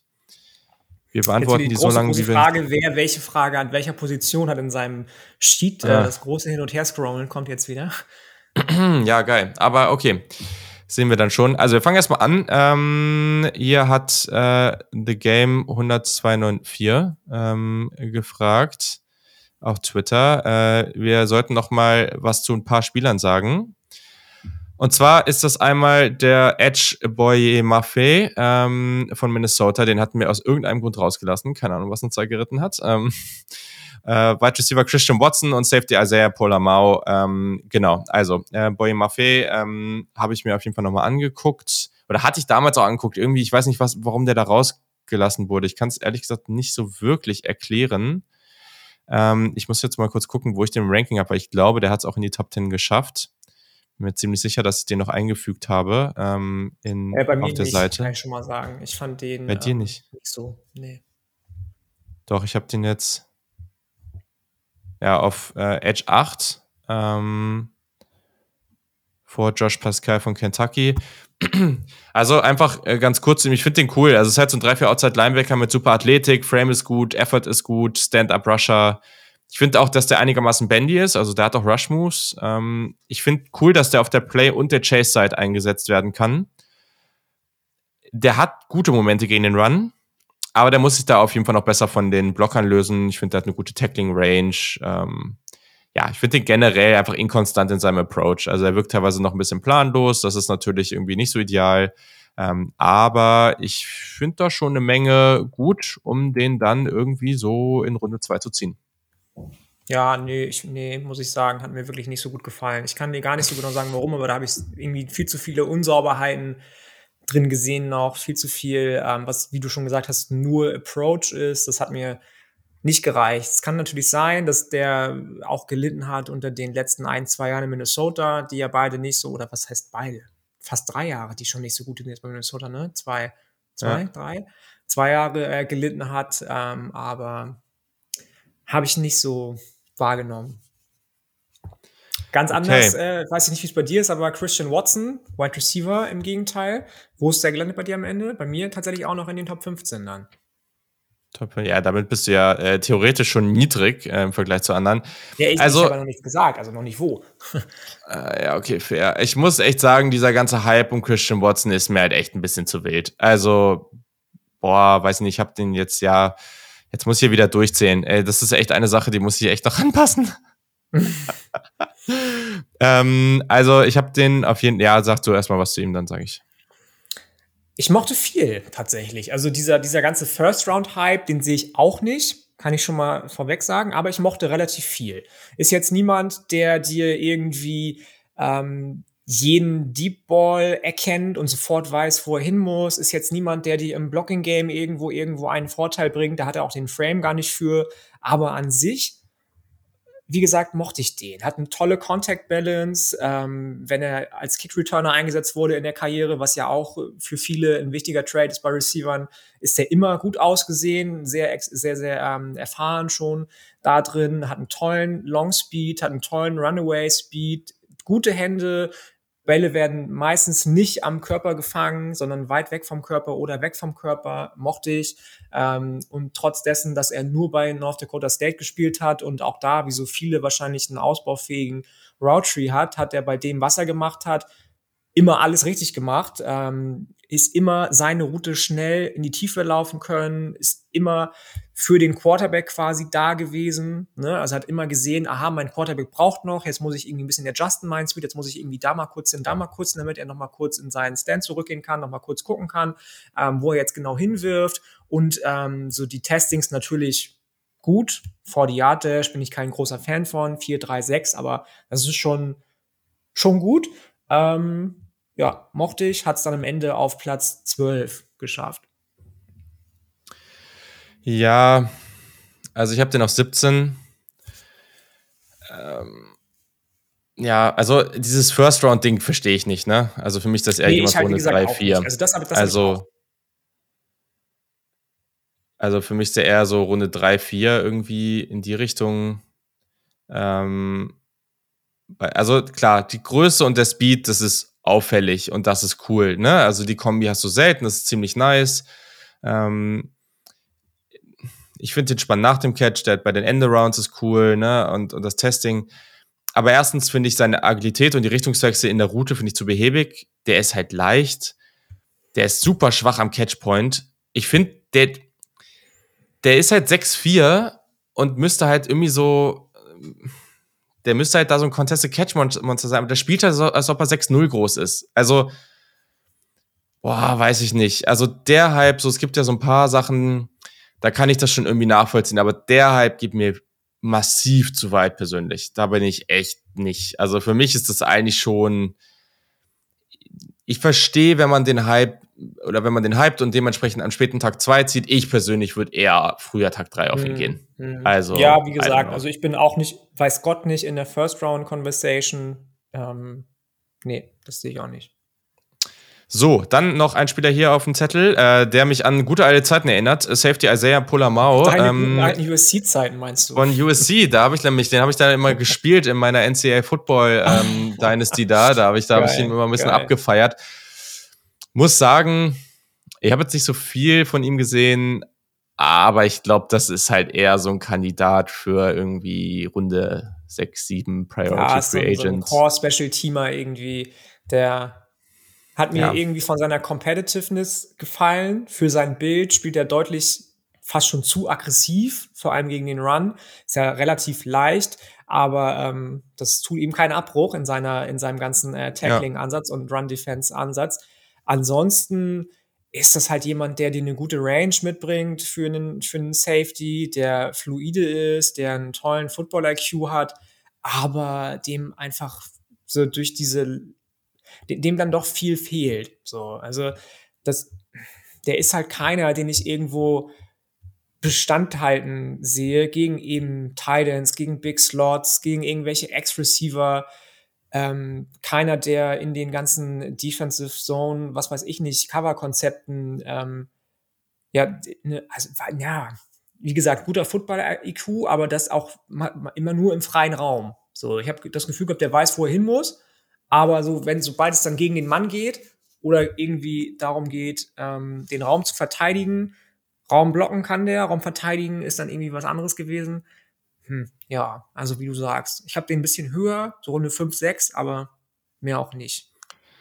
Der größte Punkt für mich ist, dass der halt einfach äh, wirklich heftig negative Plays in Coverage hat. Also, beziehungsweise ja, und, genau eigentlich das. und gegen also den Run. Also was, ne? Also der hat halt ja, wirklich heftige ja. Aussetzer und ich glaube, das wird Teams abschrecken. Ich, ich, also, ich finde ihn ganz cool, weil der hat natürlich auch die Länge, der ist athletisch, ne? Also eigentlich cool, aber boah, da sind schon ein paar Plays mh, hm, schwierig. Schwierig. Ja. Okay. So, dann gehen wir weiter. Also, Uncle Benz 187 hat gefragt auf Instagram. Ähm, so, warte mal, jetzt direkt zwei Fragen teilweise zusammenhängen. Die erste habe ich, glaube ich, genauso letztes Jahr gestellt. Wie viele Spieler seht ihr dieses Jahr als First-Round-Talents und gibt es Regionen im Draft, in denen sich besonders zeigt, dass letztes Jahr mehr Prospect ans College zurückkommen?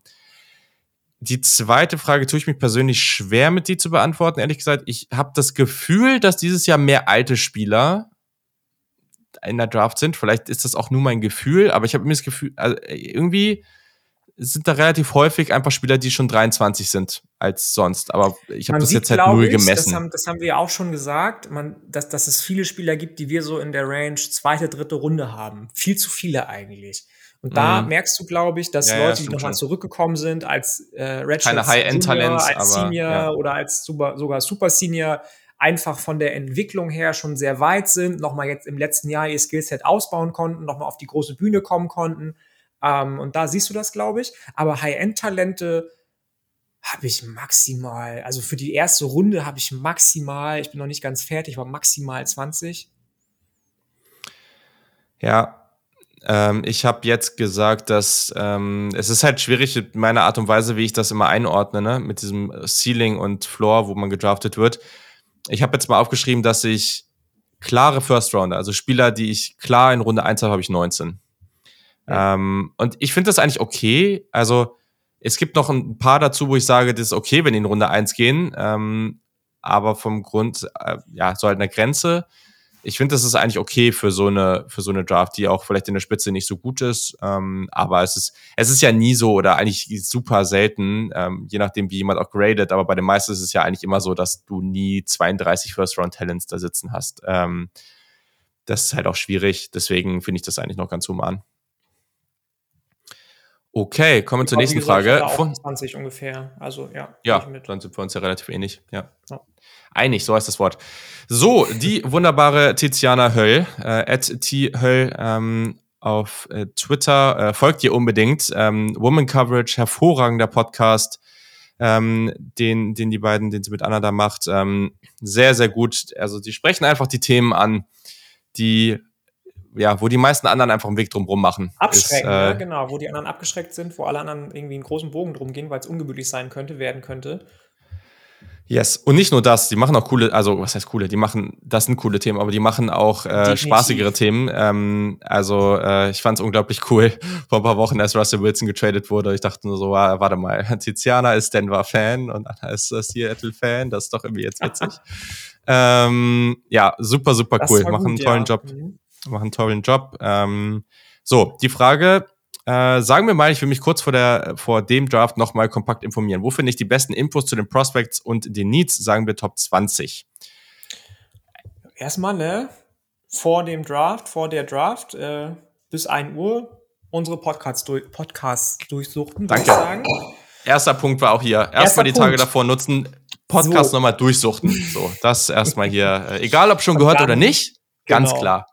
Ich weiß nicht, was bei dir noch kommt, aber diese einschlägigen Seiten, ob das jetzt irgendwelche Podcasts von The Athletic sind. Ich finde den ja. The Ringer Podcast habe ich neulich entdeckt, auch ganz, ganz toll. Die haben auch viele, ähm, viele kleine Folgen zu einzelnen ähm, Geschichten. Ähm, ich mag, was The Draft Network macht. Ich weiß nicht, wer die Seite ja. kennt, aber die haben auch mal gerade vor dem der Draft eine relativ schöne und relativ kurzweilige Coverage. Ähm, ja, das wären so meine ersten Ideen. Genau, also ich würde auch, ich, ich, ich empfehle immer, man kann auch gut durchaus Big Boards und Mockdrafts lesen, weil da steht hier oft auch was zu den Spielern. Dann halt nicht die lesen, wo halt nur irgendwie zwei Sätze stehen, sondern ein bisschen ausführlicher und dann halt unbedingt irgendwie mehrere. Und nicht nur weil von das ist, Kuiper welche lesen. Auf keinen Fall, äh, das auf keinen Fall. Äh, aber auch generell gilt halt wirklich, dass man halt einfach mehrere liest, weil die Einschätzungen sind halt unterschiedlich.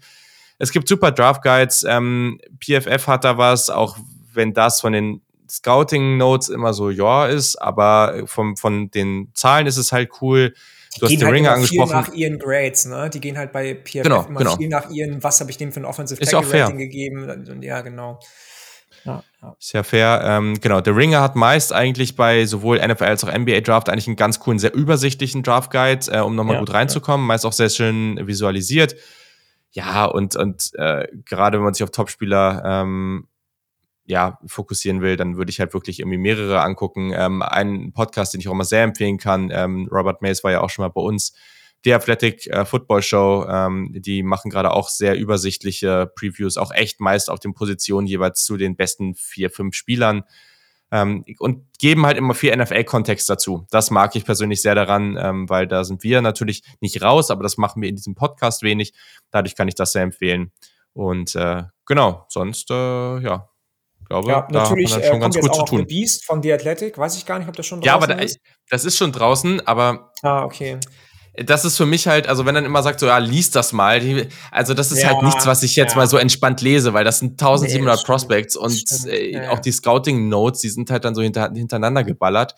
das ist für mich dann halt irgendwie, ich nutze das vor allem, weil ich dann jetzt hier ähm, nicht mal wie davor an 17 verschiedenen Stellen mir die, äh, die, weiß nicht, die Daten zu den Measurements und den, und den Stats mhm. und sowas zusammensammeln muss, sondern hier halt alles von Alter bis wie groß der Spieler, welche Legibility ja, ja. hatte der und so. Ja, das ist halt alles genau auf einen das, Blick. Ne? Das ist halt geil. Das, ich hatte das gar nicht so auf dem Schirm. Ich habe The Ringer tatsächlich komischerweise immer mehr so als NBA-Coverage wahrgenommen. Ähm, aber vor ein paar Wochen habe ich die mal auch für NFL entdeckt. Ich glaube, da habe ich dir auch geschrieben, von wegen guck dir mal den mhm. Podcast an.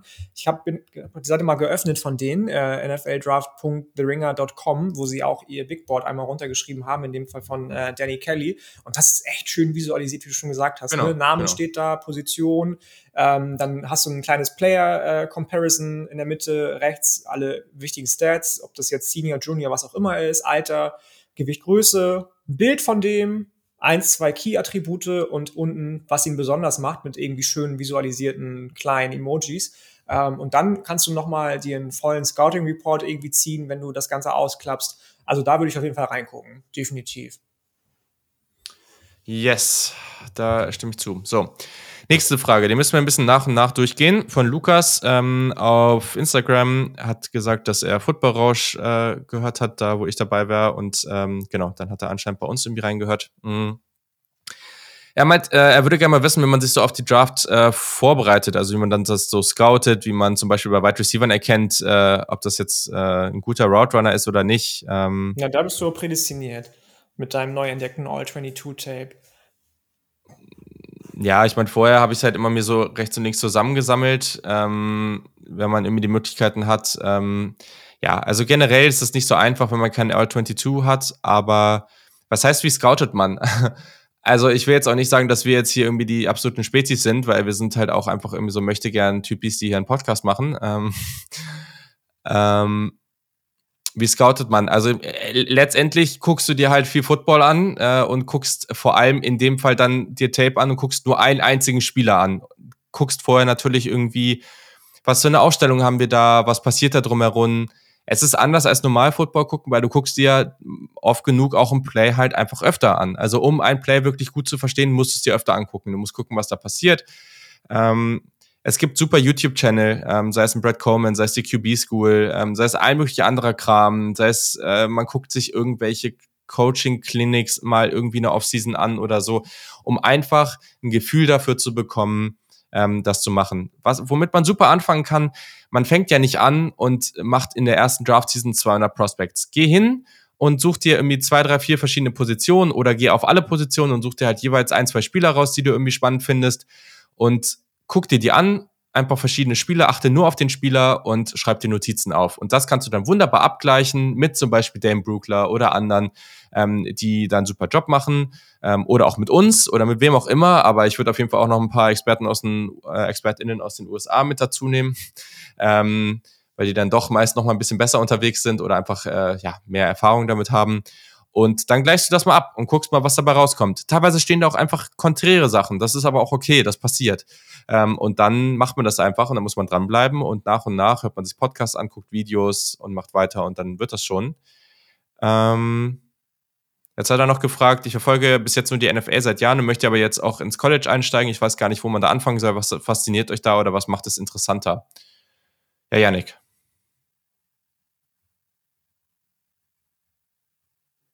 Ja, jetzt habe ich's, jetzt habe ich's. So. Ja, ähm, ja, jetzt kann ich ja mal eine, was heißt eine Ode, aber ich muss sagen, ich habe ja das die letzten paar Wochen auch schon ein paar Mal angesprochen, was, dass ich eigentlich so ein bisschen, was die NFL anbelangt, nicht abgestumpft bin, aber ähm, mein Interesse einfach in den letzten Monaten, Jahren immer mehr hin zur Richtung College geschiftet ist, weil es einfach viel, viel umfangreicher ist, weil es deutlich vielseitiger ist und weil du einfach unfassbar viel mehr Facetten kennenlernst. In der NFL ist doch irgendwie immer irgendwo alles ähnlich, weil jeder sich nach ein, zwei Jahren denkt, okay, ich spiele jetzt die Copycat, das hat bei denen gut geklappt, das mache ich auch.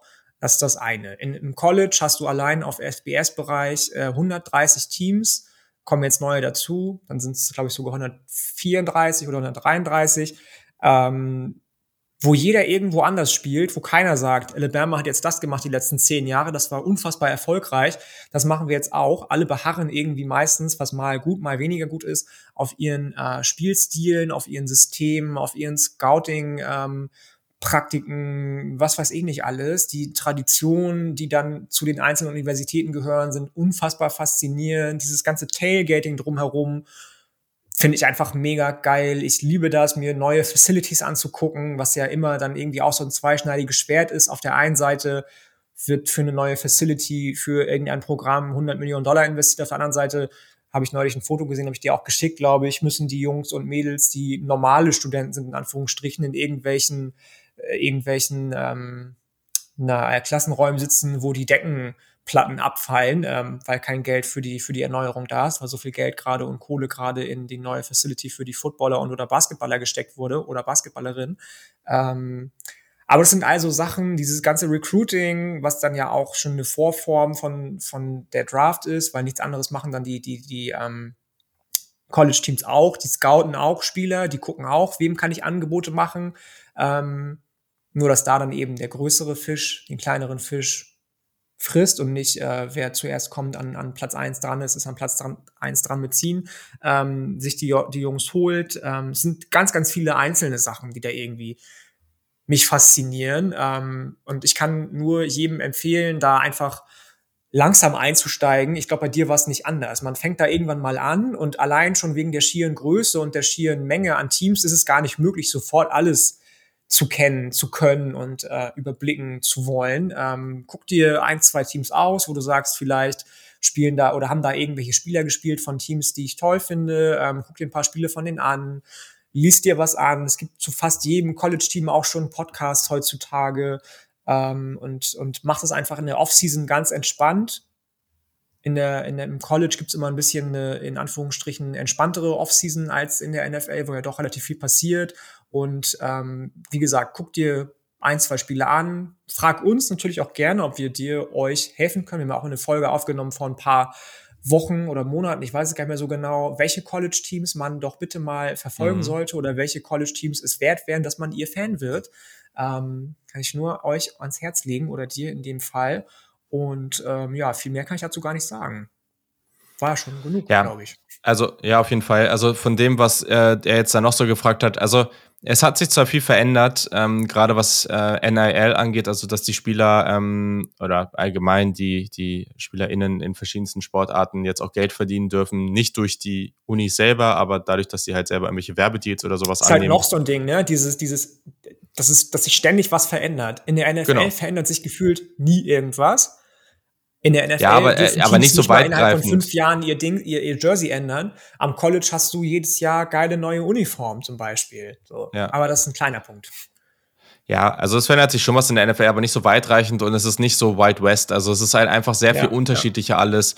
Ähm, ich nicht so wie empfehle in der XSFL, wo sie jetzt irgendwie eine neue yeah, First-Down-Marker-Regelung ausprobieren, was ich mega geil finde. Als, ne, viel geiler als diese komischen First-Down-Chains, die sie jedes Mal rausholen mit den riesigen orangen Pins da. Wie hinterblieben ist das denn?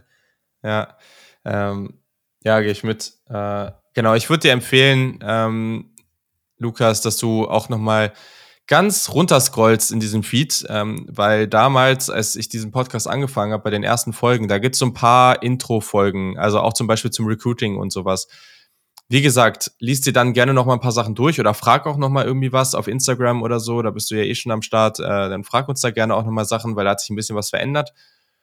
Aber, oder geh auch mal den Feed durch und guck mal, was jetzt, wo jetzt nicht irgendwie Week 10 Preview oder sowas steht, sondern irgendwie mal so andere Themen und hör dir die Folgen noch mal an ähm, aber vom Grundsatz her erklären wir da erstmal schon ziemlich genau, wie es eigentlich so aussieht und ähm, wie das alles so läuft. So, also, wir müssen ein bisschen flotter hier durchgehen, weil äh, wenn wir so weitermachen, sitzen wir morgen noch. Ähm, also, dann gehen wir jetzt mal hier zu den nächsten Instagram-Fragen. Also von M. Bergovic, ähm, den Move der Saints macht das, macht man doch nur für ein QB oder das O-Line-Talent. Also, ähm, Sie haben jetzt zwei Picks und jetzt ist die große Frage, wollen Sie irgendwie Wide Receiver und Tackle ziehen oder wollen Sie nochmal hoch für einen Quarterback? Also, meiner Meinung nach, auch wenn die Klasse. Ganz ehrlich, ne? Meinst du, du gehst mit Jameis Winston durch die komplette Saison? Ja, glaubst du, du gibst Jameis Winston so einen so einen, äh, Vertrag, der dir noch irgendwie, ich weiß nicht wie viel, 10 Millionen Dead Money oder so im letzten, im nächsten Jahr gibt, ähm, wenn du den nicht ja, einsetzen willst? Fair. Mhm. Keine Ahnung. Also, der ganze Prozess, wenn man einfach drauf guckt, wie gute Prozesse in der NFL eigentlich so laufen, ist nicht gut. Ähm, letztendlich solltest du sowas nur für einen Quarterback machen. Das, also die Saints ja, sind ja eh bekannt absolut. dafür, hoch zu traden, super aggressiv zu sein. Sind, glaube ich, in den letzten zehn Jahren öfter hochgetradet als jedes andere Team. Ähm, ich finde das crazy, in dieser Klasse für einen Quarterback so aggressiv hochzugehen, weil da müssten sie ja nochmal hochgehen, denke ich. Aber gleichzeitig zählt auch, wenn sie einen Quarterback richtig, richtig gut finden, dann ist eigentlich egal, was der Rest denkt, dann sollten sie das natürlich machen. Äh, ja, klar kannst du jetzt irgendwie einen Wide Receiver und einen Tackle ziehen, aber weiß ich jetzt nicht auch gerade in der Position, ob das, das so rechtfertigt, dass man da jetzt irgendwie wieder so aggressiv in diesen Modus geht. Vor allem scheinen sie ja dann auch zu glauben, dass sie irgendwie in einem Win-Now-Modus sind und das sind sie meiner Meinung nach einfach nicht. Aber ja, genau. Ja, habe ich aber auch so ähm, mit einem klaren Ja beantwortet. Alles andere mhm. ergibt für mich wenig Sinn. Okay, ja, so. Ähm, ideale, so, das war jetzt hier von PHLMN-7, ging es darum, dass der ideale Seahawks-Draft ähm, Offensive Tackle Cornerback Edge wäre. Ich, ich muss sagen, ja, also grundsätzlich ist es, kann ich, würde ich da mitgehen. Auf den Positionen ist auch genug Tiefe da. Am Ende hängt es immer davon ab, wo jetzt auf welcher Position irgendwelche Runs stattfinden. Ja. Ähm, ist es auch die Frage, sind die Seahawks schwach genug, um nächstes Jahr dann wieder hoch auf Quarterback gehen zu können? Gleichzeitig kann man sagen, sie haben auch nächstes Jahr wieder Draft-Munition, um irgendwie hoch zu traden. Das mhm. Problem ist nur, die ganzen Teams, die jetzt gucken, nächstes Jahr viel, viel Munition zu haben, um hoch zu gehen, was ist, wenn es zwei gute Quarterbacks nächstes Jahr gibt und du hast halt zwei Teams, die einen Quarterback wollen, was ja nicht so unrealistisch ist an 1 und 2. Ja, die werden halt einen ja, Scheiß tun und ja. darunter traden. Richtig. So, da richtig. bringt dir das alles nichts. Ähm, ich weiß nicht, also ich habe das Gefühl, irgendwie bei den Seahawks an neun, wenn Malik Willis da noch da ist, dann finde ich das gefühlt weniger schlecht als bei anderen Teams. Mhm. Ähm, ja. Habe ich mir deswegen. auch gedacht. Oder was ich auch für borderline realistisch erachte, ist, dass sie 40 und 42 gegen einen Late First eintauschen und dann sagen, jetzt ist der mhm. Quarterback noch da, den wir haben wollen, den ziehen wir jetzt. Ob das jetzt meinetwegen Matt Corrales, Kenny Pickett, Sam Howell, klar auch risky, aber hat ja zum Beispiel auch schon mal mit Lamar Jackson wahnsinnig gut geklappt in Baltimore. Ähm, wenn ich jetzt nur danach gehe, wonach er gefragt hat, Offensive Tackle, Cornerback und Edge mit 49 und 42, dann habe ich tatsächlich das so gemacht, dass ich gesagt habe, an 9 gebe ich dir Derek Stingley, 40 Trevor Penning und 42, weil er eben diese Injury hat und ein bisschen runterslippt, äh, David Ojabo. Okay, top. So, also. Traum-Szenario für die Giants wurde hier gefragt. Ähm, ehrlich gesagt, ich, ich würde da gar nicht, ich würde einfach sagen, zwei Premium-Positionen besetzen. Also Edge und Cornerback und ab geht die Post. Ja, ich habe so Edge früh. auch geschrieben, möglich, ähm, aber gerade mit dem ersten Pick Nummer 5 habe ich mir da doch was anderes gedacht. Ähm, jetzt bist du unter Brian Devil vielleicht in einer anderen Situation, dass du Daniel Jones nochmal eine letzte Chance geben kannst, dass er durch den neuen Head Coach, der auch schon Josh Allen zu einem wahnsinnig guten Quarterback gemacht hat, nochmal einen Kick bekommen kann. Und wenn ich dem einen Offensive Tackle mitgebe, neben wie heißt nochmal der, der, der Andrew Thomas, ähm, der erst auf Right Tackle gespielt hat mhm. und jetzt vielleicht auf Left Tackle switcht. Jetzt gebe ich dir meinetwegen dann an fünf noch jemanden aus Ike, aus Evan Neal oder aus äh, Charles Cross. Würde ich auch nehmen. Ja. und verstehen. ansonsten, wie du schon gesagt hast, Cornerback sehe ich ganz genauso. Definitiv. Source Gardner für mich der perfekte Spieler für Wink Martindale als Pressman Corner, der beste der Klasse, wenn du mich fragst. Okay, und dann, ähm, genau, übrigens, wenn wir Fragen jetzt hier nicht beantworten, dann bedeutet das nur, dass die doppelt gestellt wurden. Das, äh, dann hatten wir die schon. So, Kandidaten für Up- und Down-Trades. Ähm, ich finde es halt schwierig, jetzt hier dieses Jahr Up-Trades irgendwie zu, also zu sehen, wer jetzt da unbedingt hoch will. Also die Saints offensichtlich haben wir schon gesagt. Also wie für gesagt, mich, die Saints, vielleicht Philly ja auch. Wer ah, weiß es. Glaube ich ehrlich gesagt nicht so, Weil, wie sie jetzt du, agiert haben. haben. Ja, ja so wie sie jetzt agiert haben. Ein Team, was ich noch mal im Blick haben würde, ist vielleicht Pittsburgh an 20. Wenn die sich ihren mhm. Quarterback mhm. ausgesucht haben und sagen, ja, wir gehen jetzt noch mal hier ein paar Spots hoch, nicht so aggressiv, so ich sag mal, die wollen jetzt irgendwie Sam Howell haben und es sind jetzt schon zwei Quarterbacks weg und Sam Howell ist oder Ritter oder irgendwer ist noch an Bord und es ist jetzt irgendwie Pick 14 oder so und die wollen da hoch, dann gehen die halt die sechs Spots hoch. Ja, Sowas ja. kann ich mir vorstellen. Meinst du, ähm, so jemand wie Kansas City hat es nötig, hochzugehen? Nee. Nee. Wobei, gleichzeitig haben die super viele Picks, ne? Das könnte mhm. wiederum ein Argument sein, dass man sagt, ja. ja, scheiß drauf, können wir mal machen. Fair.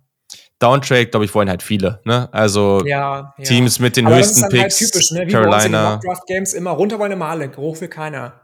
Genau, genau. Also ich glaube, dieses Jahr will halt fast jeder runter. Ja, die Teams mit den höchsten Picks, Carolina, Carolina, vielleicht, weil wenig, ehrlich. weil wenig Picks, Pick in den äh, Top 100. Jets, Giants. Ja. Und auch für welche Prospects, keine Ahnung. Hm. Wenn es einen frühen Quarterback-Run geben sollte, vielleicht. Wenn es einen frühen Offensive-Tackle-Run geben sollte, vielleicht. Aber aktuell sehe ich halt schon wenig Prospects, für die Teams jetzt so super aggressiv hochgehen würden. Aber wir stecken halt auch nicht drin. Ja. So, nächste Frage. Wer wird gehypt ähm, und könnte tief fallen? Ja, ich glaube, Kyle Hamilton und Kevin Thibodeau sind so die beiden großen Namen, ne? Ja, ja. Bei Thibodeau muss ich ganz ehrlich sagen, ich verstehe nicht, warum. Ja, seine Work Ethic wird jetzt wieder angesprochen. Ja, bla, bla, bla. Ähm, ich glaube, am Ende, wir haben ja schon über ihn gesprochen, wegen der Verletzung, der wurde gehypt zwischendurch wahnsinnig doll, wird einfach Ojabo ein bisschen fallen. Wie weit bin ich mir gar nicht so sicher, ob der wirklich in Runde 2 ähm, reinfällt. Hm. Ansonsten hast du schon gesagt, glaube ich. Das ist, ähm, ich kann mir schlecht vorstellen, dass andere Spieler, die gehypt werden, ob das jetzt die Offensive Tackle, die Top 3 sind oder wer auch immer, da wird keiner fallen von denen, das denke ich nicht. Ähm, nee, hast du schon gesagt. Cool. Aber Yannick, es geht doch darum, liebt Kevin Thibodeau Football wirklich? Dann meinst du wie Josh Rosen, ja, ist schwierig. Ja, ja, genau. So, also die Frage haben wir jetzt ja auch nochmal, wie weit äh, könnte Kevin Thibodeau wirklich fallen? Äh, keine Ahnung. Äh, Also, wenn er tiefer als Position den Top 10 5 fällt er nicht. Äh, willst du eine Wette eingehen, Yannick? Aber nur, wenn wir uns live überlegen, was der Einsatz ist. Was der Einsatz ist. Ja, ich meine, es ist ja eigentlich immer so ein, so ein. Haben wir hier eigentlich schon hier so Wetten? Hatten wir schon eine, die wir irgendwo aufgeschrieben hatten? Es gab doch Nee, schon ich irgendwas, oder? nicht. Es gab, gab doch mal, ich weiß es auch nicht mehr. Ich weiß es wirklich auch nicht mehr genau. Es gab irgendeine Wette, Yannick. Ja, es gab eine. sein. Ich bin mir wir ziemlich sicher, über die wir geredet haben. Ja, ja. Das muss ich jetzt rausfinden. Das nervt mich nämlich, aber ich finde es Mhm. nicht. Ähm, ja, Nee, ich also auch sonst, ich, ich mache jetzt hier ein Dokument auf dafür. Ähm, Mach das. Kevin Thibodeau fällt nicht aus den Top 5. ähm, 2022 Draft Bets. Wenn euch das einfällt da draußen, worauf wir schon gewettet haben, falls es was gab, dann schreibt uns bitte. Ähm, so, erstmal hier, Kevin Thibodeau ähm, fällt aus der Top 5 und Yannick sagt, wird, du sagst, er geht in der Top 5, ne? Ja. Okay, ich sag schon. Ähm, aber ich glaube trotz alledem, dass, äh, dass das, also maximal bis Pick 10, 15, also tiefer auf keinen Fall. Das wäre so crazy in dieser Klasse. Das wäre einfach nur völlig dumm. Ja. Da Ja. sind wir uns, glaube ich, einig. Okay, ja, worauf freuen wir uns besonders? Äh, schöne Frage an der Stelle. Ähm, ja, also ich glaube Erstmal eigentlich. auf die Coverage an sich, weil das, ich Genau, habe es letztes Jahr noch nicht mitgemacht und ähm, ich glaube, mit den Jungs vom, vom Cover 2 wird auch echt cool. Ähm, Ja, und dann die Madness, oder? Also einfach, ich glaube, dieses Jahr ist passieren. Irgendwas passiert. dieses Jahr ist einfach immer. offener als sonst. Ja, ja. Gerade was die Quarterback-Situation angeht, wie gesagt, ich glaube einfach nicht, dass wirklich nur ein Quarterback in Runde 1 geht. Das, dafür ist die NFL einfach zu Quarterback-heavy und zu Quarterback-verliebt. Und das wird am Ende viel mehr und ganz andere Madness auslösen, als wir uns jetzt ausmalen bisher. Ähm, und deswegen glaube ich, dass ähm, ja, da viel passieren wird bei den ganzen äh, was heißt bei den ganzen? Bei den restlichen 12, 13, 14 Spielern, die keine First-Round-Grade bekommen haben, die dann in Runde 1 gehen, kann so viel passieren. Da sind vielleicht Hm. 20, 30, 35 Prospects, die in Runde 1 noch reinrutschen können irgendwie. Und das wird spannend zu sehen sein, wer da wen wo sieht und wer am Ende sagt, ich habe es gewusst und wer sagt, hä, wie kann das passieren? Ähm, darauf freue ich mich. Und ähm, ja, in Las Vegas haben wir auch noch eine Frage bekommen, soll wohl um die ganze Draft, um den ganzen Draft herum eine wahnsinnig große Show abgezogen werden. Da werde ich wohl dann doch mal, ich habe auch frei an dem Tag, ähm, komplett auch schon vorher reingucken in die ganze äh, Pre-Draft-Show und ähm, schauen, was da so abgeht. Ja, das mache ich eh meistens, so Good Morning Football und sowas gucken dann an dem Tag ist irgendwie ganz lustig. Ähm, Ja. Auf Vegas, ja, ehrlich gesagt, ich würde es irgendwie lieber haben, wenn das in so einer bisschen authentischeren Stadt stattfindet oder irgendwie in, oder auch so in New York früher. Das fand ich eigentlich cool. Hardworking Detroit, so wie 2024. Also auf jeden Fall habe ich es lieber als Vegas. Keine Ahnung, ich bin jetzt, also weiß nicht, das ist jetzt nicht so mein Ding, aber egal. Ähm, passende Frage so ein bisschen. Äh, gibt es für uns einen klaren Nummer 1 Pick? Und ich äh, beantworte das ganz klar mit einem Wort und das ist nein. Ja, nee, nicht, ja, nee, nein, nein. Habe ich auch aufgeschrieben. Nein, ganz klar nein. Egal für mich, ob das jetzt einer der drei Offensive Tackle wird, egal ob es ja. Hutchinson wird, egal ob es Thibodeau wird. Es bekommt ja sogar Trevor Walker in den letzten Tagen wahnsinnig viel Hype. Also lieber, lieber äh, Swiss Manoli auf Instagram. Nein, ich glaube nicht. Für mich nicht. Ja. Auch wenn ich Hutchinson äh, nicht in dieser Debatte mit dabei hätte. Ich auch nicht, ähm, ich auch nicht. Aber da sind wir uns ja eh einig. Das, ja, ähm, das ist richtig. Okay, ja, warum feiert eigentlich außerhalb von uns niemand äh, Eric Esukanma von Texas Good Tech? Call. Das ist, ich weiß es nicht. Ja. Good call. Ich habe keine, keine Ahnung. Ahnung. Ähm, zum Beispiel der gute Ian Cummings von Pro Football Network, ähm, mit dem ich mich auch manchmal austausche. Es ist, äh, folgt ihm unbedingt mal auf Twitter, cooler Dude. Ähm, der ist auch ein riesen Fan und hat den auch in der Top 10 seiner Receiver. Ich habe keine Ahnung, was abgeht. Es gibt genug Receiver, die, also so ein Alec Pierce wird auch mal überall gefeiert. Ähm, und ich finde, Eso kann halt einfach nicer. Und der hat einfach so eine gute Contact Balance. Der hat Physis, der ist schon noch, wenn darüber geredet wird, ein bisschen unterschätzt als Route Runner, auch wenn er da noch nicht gut genug ist. Ähm, ja, also der ist einfach sau physisch und der macht, der hat den Speed und die Länge und ich finde den nice. Ja, same, Dito. So, nächste Frage. Yannick, warum haben wir den Marvin Leal eigentlich höher als der Konsens? Weil wir Ahnung haben. Nein. Wow. Ich, ich weiß gar nicht so genau, warum der im Konsens so niedrig ist, wenn ich ehrlich bin. Ich kann mir das nicht ich glaub, mit dieser das ist dieses Tweener-Ding. Tween, das, das will ich halt nicht glauben. Das ist mir zu billig. Das ist mir ja, das echt ist es aber. Billig. Es gibt paar Positionen und Spieler, wo, wo gesagt wird, oh, das ist ein Hybrid, der kann vielseitig eingesetzt werden. Oder es ist halt das Negativ-Ding, also das Gegenteil davon. Das ist halt der Tweener. Und das ist ich hier relativ nicht, offensichtlich, finde ich auch nicht. Ich halt nicht. Ähm, Wahrscheinlich deswegen, weil wir den nicht als Tweener sehen.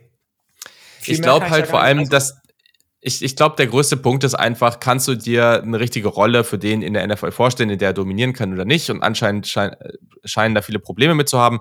Man muss auch sagen, der ist oftmals irgendwie Ende Runde eins, Runde zwei zu sehen. Das ist ja nicht schlecht, ne? Also da muss immer noch ja. ein verdammt guter Spieler sein. Da willst du immer noch eigentlich im Idealfall deutlich überdurchschnittliche Starter rausbekommen. Ähm, aber ja, ich habe ja, also ich weiß nicht, wir haben den ja, glaube ich, beide in der Top 10. Insofern. Yes, yes. Ist auch, ist auch weird, wie wir beide bei Lille und Esokanma so Beispiel, wir sprechen uns ja nicht ab vorher, ne? Also, äh, so da völlig über dem Content sind, aber ist ja eigentlich ganz cool. Ja, ich muss auch sagen, es, es ist ja jemand, der als Defensive Tackle gelistet wurde, wo ihm dann eben viele die Athletik, den Körper, den Bild absprechen und die Stand einfach, dass er nicht, nicht kräftig genug ist, dass er nicht genug ähm, Anker hat. Lass den doch einfach dann umschulen in der NFL, meinetwegen. Dann wird er eben so ein richtig krasser Outside Linebacker. Ähm, und dann nehme ich den auch. Also, warum nicht? So viele Leute werden umgeschult in der NFL. Warum nicht auch der? Dann ist der ja. eben in dieser einen Position nur überragend. Dann muss der gar nicht mehr in die Situation kommen, in denen er dann als Defensive Tackle vielleicht überfordert sein könnte ähm, was ich bei Texas A&M auch nicht häufig gesehen habe, wenn ich ehrlich bin, dass er überfordert war auf dieser Position. Aber ähm, dann machst du eben das Beste aus einer Position oder für eine Position aus ihm. Ja, das ist fair. Ne, Wäre cool. nicht der Erste, der irgendwo irgendwie ein bisschen umgeschult wird. Nö, das, äh, das ist richtig. Ähm, ja, fair. Cool. Ähm, so, hätte einer der Quarterbacks letztes Jahr, dieses Jahr als Senior erst reinkommen sollen? Ähm, das ist, das ist so eine Frage. Natürlich wäre das für, hätte das, wäre das jetzt nice gewesen, weil alle irgendwie als Nummer 1 Quarterback dieses Jahr gegangen wären. Ähm, aber man muss halt sagen, das kann gut laufen. Aber wenn ein Quarterback so gut ist, dass, dass man dass er weiß, dass er in Runde 1 geht, dann musst du das ausnutzen. Weil es gibt immer Leute, es gibt diese Risiken, du verletzt dich, vielleicht hast du durch deine eigene Leistung oder durch die Umstände einfach ein schlechtes Jahr, siehe Spencer Rattler. Also in, natürlich wären alle diese Quarterbacks dieses Jahr als Nummer 1 Pick wahrscheinlich gegangen, aber das ist halt einfach, also so darfst du, glaube ich, nicht denken, ähm, weil sonst äh, dann passiert irgendwas und dann, dann ist irgendwie alles dahin und dann wirst du halt lieber irgendwie Mitte erste Runde gezogen. Deswegen äh, nettes Gedankenspiel, aber finde ich so schwierig, äh, drauf zu gucken. Yes, yes. Ist einfach so. Kann man, kann man nicht beantworten. Okay, ja, sehr schön. Dann äh, gehen wir weiter zu den nächsten Fragen von Instagram. ähm, wie hoch sehen wir die Chance, dass mehr als fünf Wide Receiver in Runde 1 gehen, Yannick? Oh ja, das finde ich schwierig.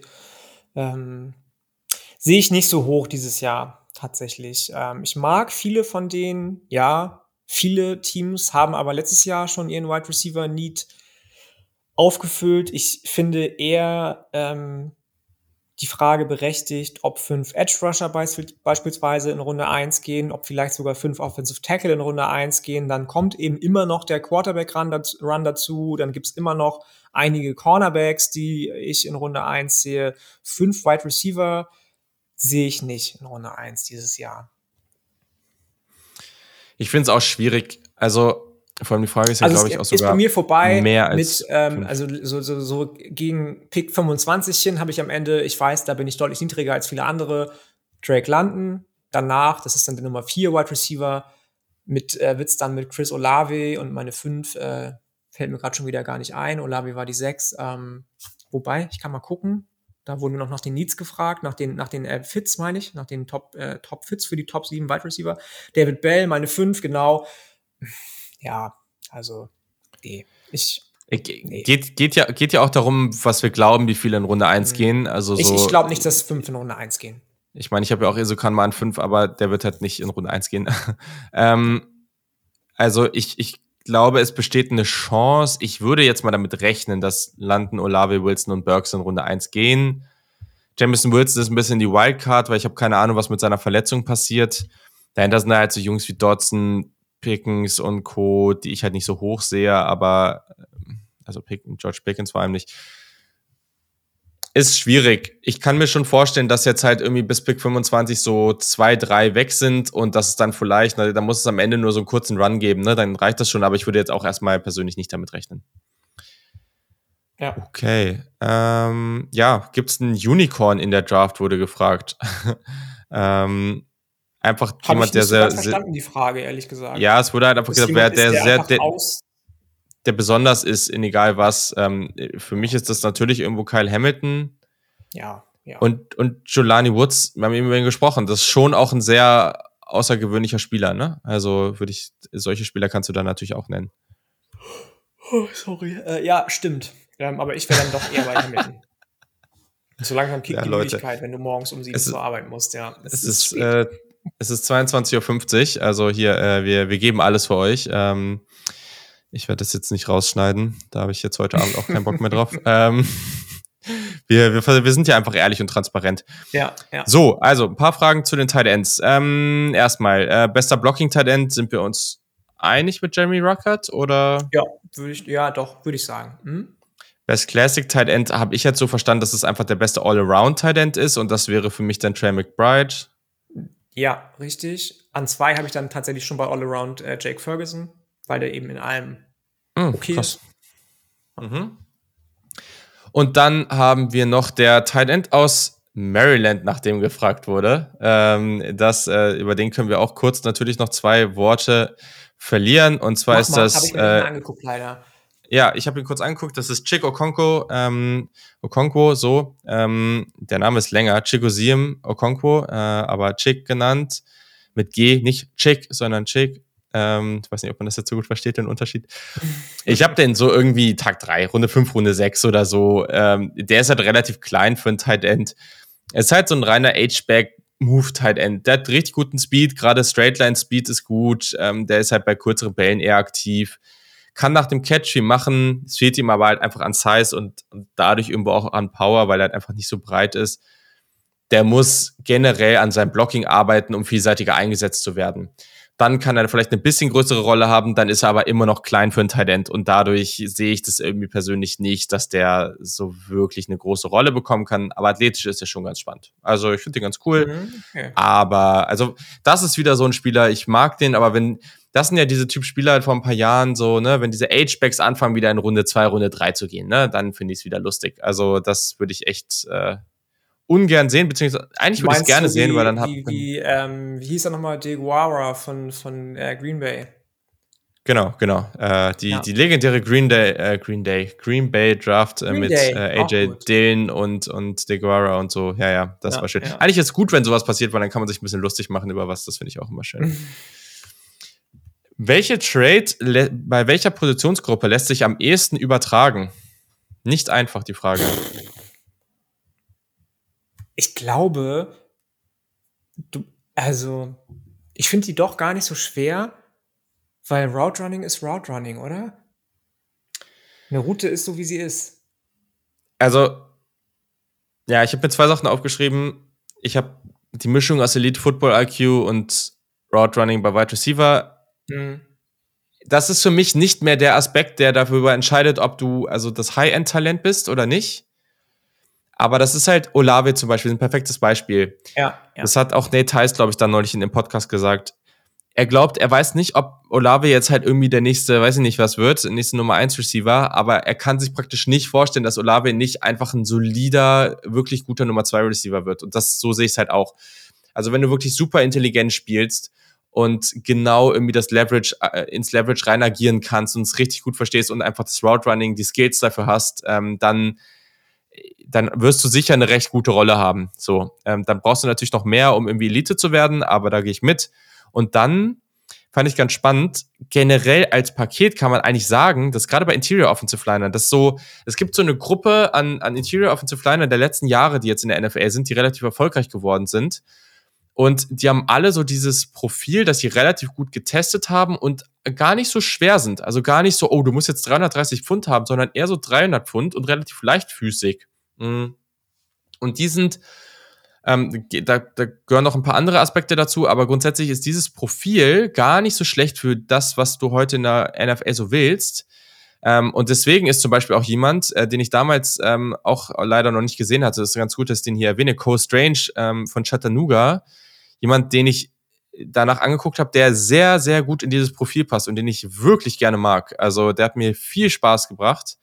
Ähm, und deswegen kann ich jetzt hier an der Stelle auch nochmal sagen, habe ich den tatsächlich Interior Offensive Line als Nummer 4 Spieler mittlerweile. Hm, spannend, ähm, ja. Okay. Weil ich den echt cool fand. Ähm, das ist auch nochmal sowas, worauf man achten kann. Aber ja, ich glaube, das Route Running und dieses Football IQ, also das, was Olave die Boards hochpusht, das ist das, was äh, auch was bei Jerry Judy die Jahre vor ein paar Jahren und sowas war. Ich glaube, das ist halt mhm. Jerry Judy ist ein gutes Beispiel, ne? Weil das ist halt, äh, vielleicht wird er das noch, aber bisher kein Elite-Wide Receiver, aber er ist halt gut. Ja. Okay, Ojabo hast du schon gesagt, du glaubst, er fällt nicht aus Runde 1. Ich glaube, er geht in Runde 2, aber später geht er auch nicht. Ja, was heißt, ich glaube es nicht. Also ich kann mir vorstellen, dass er nicht aus Runde 1 fällt.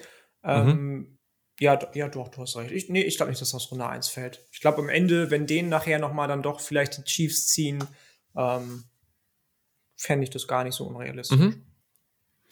So, nächste Frage. Philipp Jungermann hier, der hat gefragt, ähm, wer den Bugs am meisten weiterhelfen würde. Janik, wer hilft den Bugs am meisten hm, weiter? Ich muss mal kurz wieder scrollen hier in meinem Dokument, wo ich den Okay, also ich habe die, ich habe gesagt, dass äh, Guard da irgendwie vielleicht ganz spannend sein könnte. Deswegen vielleicht an dem Spot sogar noch da einer der beiden, ähm, Kenny ah, Green oder Zion Johnson. Ja. Könnte ich mir gut vorstellen. Zion Johnson ja vielleicht sogar auch noch so ein bisschen Tackle-Upside.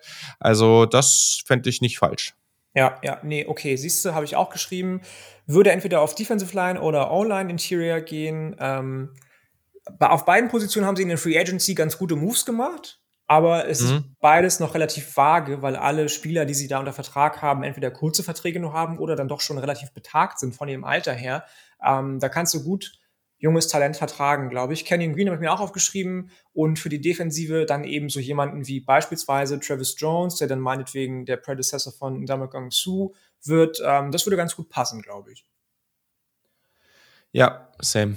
Da äh, gehe ich Gehe ich an der Stelle mit. Ähm, okay, dann gehen wir jetzt mal hier zu den Twitter-Fragen. Dominik hat gefragt, eure Dark Horse-Kandidaten, die aktuell im Konsens noch unter dem Radar fliegen, ähm,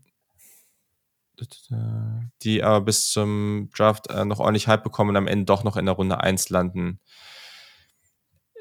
Ich habe ja, ja, okay, ich habe das, ich habe das. Ähm, Wen? Nick Bonido hatte ich ja schon angesprochen. Ja. Den sehe ich auch nicht so oft tatsächlich in Runde 1. Ähm, für mich immer noch mein Edge Nummer 4. Und dann finde ich es auch fair, den in Runde 1 zu ziehen. Tariq Woolen habt ihr auch schon besprochen in eurem, ähm, in eurer ja. Folge, Christian und du. Finde ich einfach rare. Also sehr, eine sehr, sehr unfassbar unhäufige Kombination aus äh, das Größe, gibt's so nicht. Ja.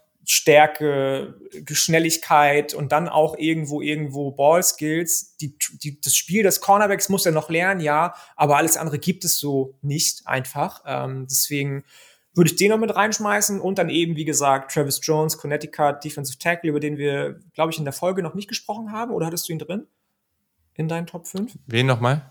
Äh, Travis Jones von Connecticut, den Defensive Tackle eben, den ich eben auch schon dann für Tampa reingeschmissen habe. Ich glaube, ich hatte ihn nicht drin. Ich glaube, ich hatte mhm. ihn gerade außerhalb davon.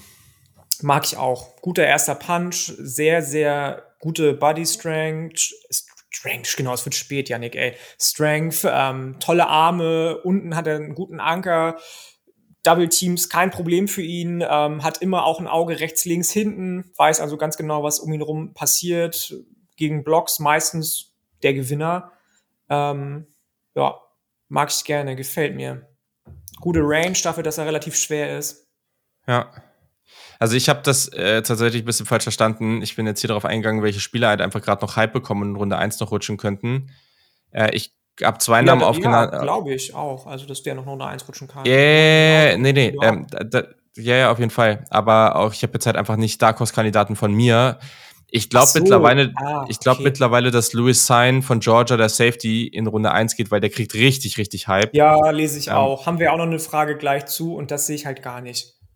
Bin ich persönlich auch nicht. Ähm, und dann wäre er vielleicht eh, aber es wird sehr viel einfach über Matt Corral diskutiert. Ich glaube irgendwie mittlerweile schon, dass er in Runde 1 geht. Ich bin noch nicht ja. so sicher, was ich davon ja. halten soll.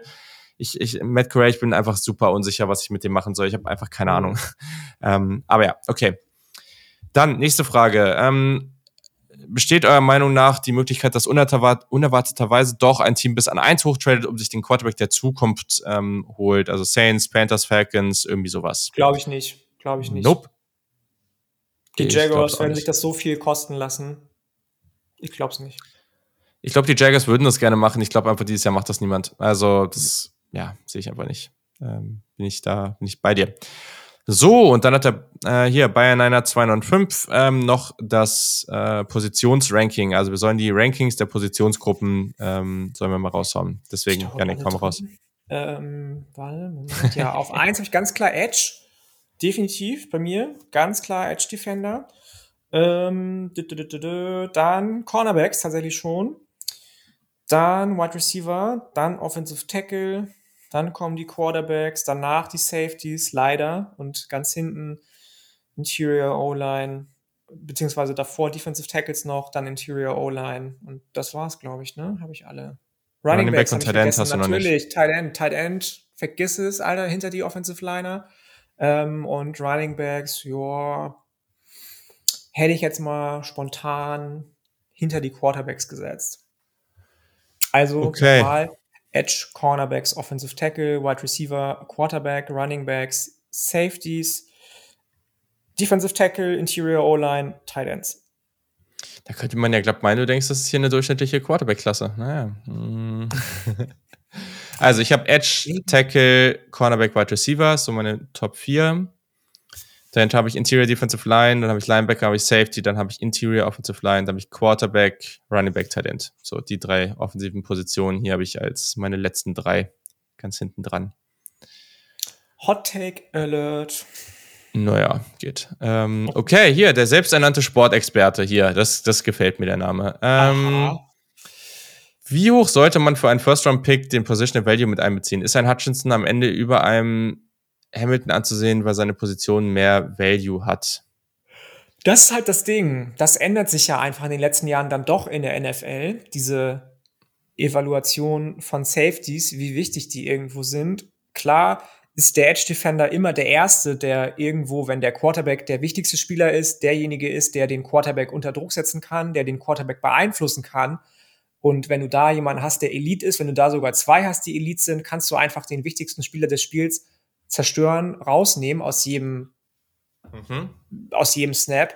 Aber ähm, ich glaube, dass es tatsächlich in den nächsten Jahren immer unwichtiger werden wird. Ja, also ich, ich finde, ich habe jetzt mal so gesagt, ich würde ich sagen, ja, das hat eine Relevanz, Positional Value, aber man muss halt auch sehen, dass unterschiedliche Spieler und Spielertypen auch unterschiedlichen Value für verschiedene Teams haben.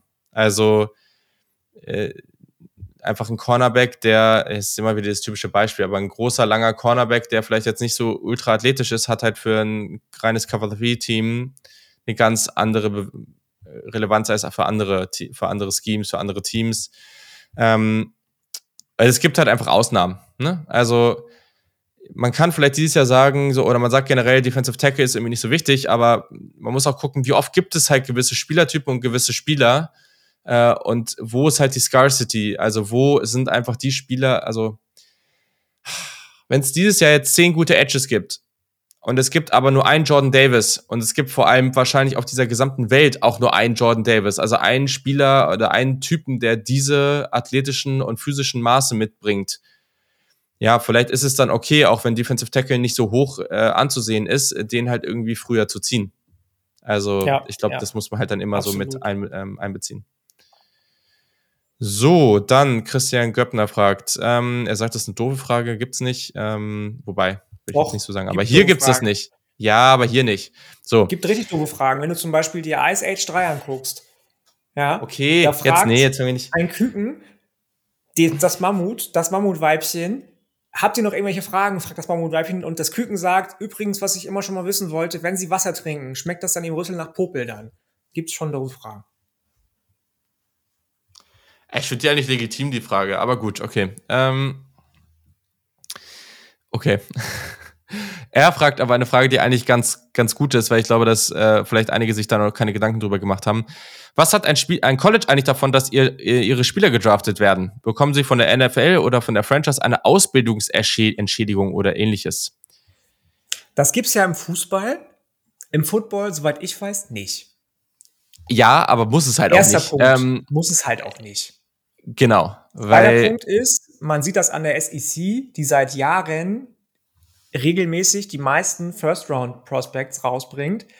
Das bringt ihnen natürlich Prestige. Die Kids an der Highschool sehen, da muss ich hin, damit ich die größten Chancen habe, um so gut gecoacht zu werden, so weit gebracht zu werden, eventuell in der ersten Runde des oder der Draft gezogen zu werden, dick Kohle abzusammeln mit meinem ersten Vertrag und quasi auszusorgen, wenn ich vernünftig haushalte, für den Rest meines Lebens und meinen Lebenstraum zu erfüllen. Weil man darf nicht vergessen, sieben Prozent, glaube ich, der Highschool Schüler kommen überhaupt nur ans College und von dem kommt, von denen kommt nochmal nur ein kleiner Teil überhaupt in die NFL.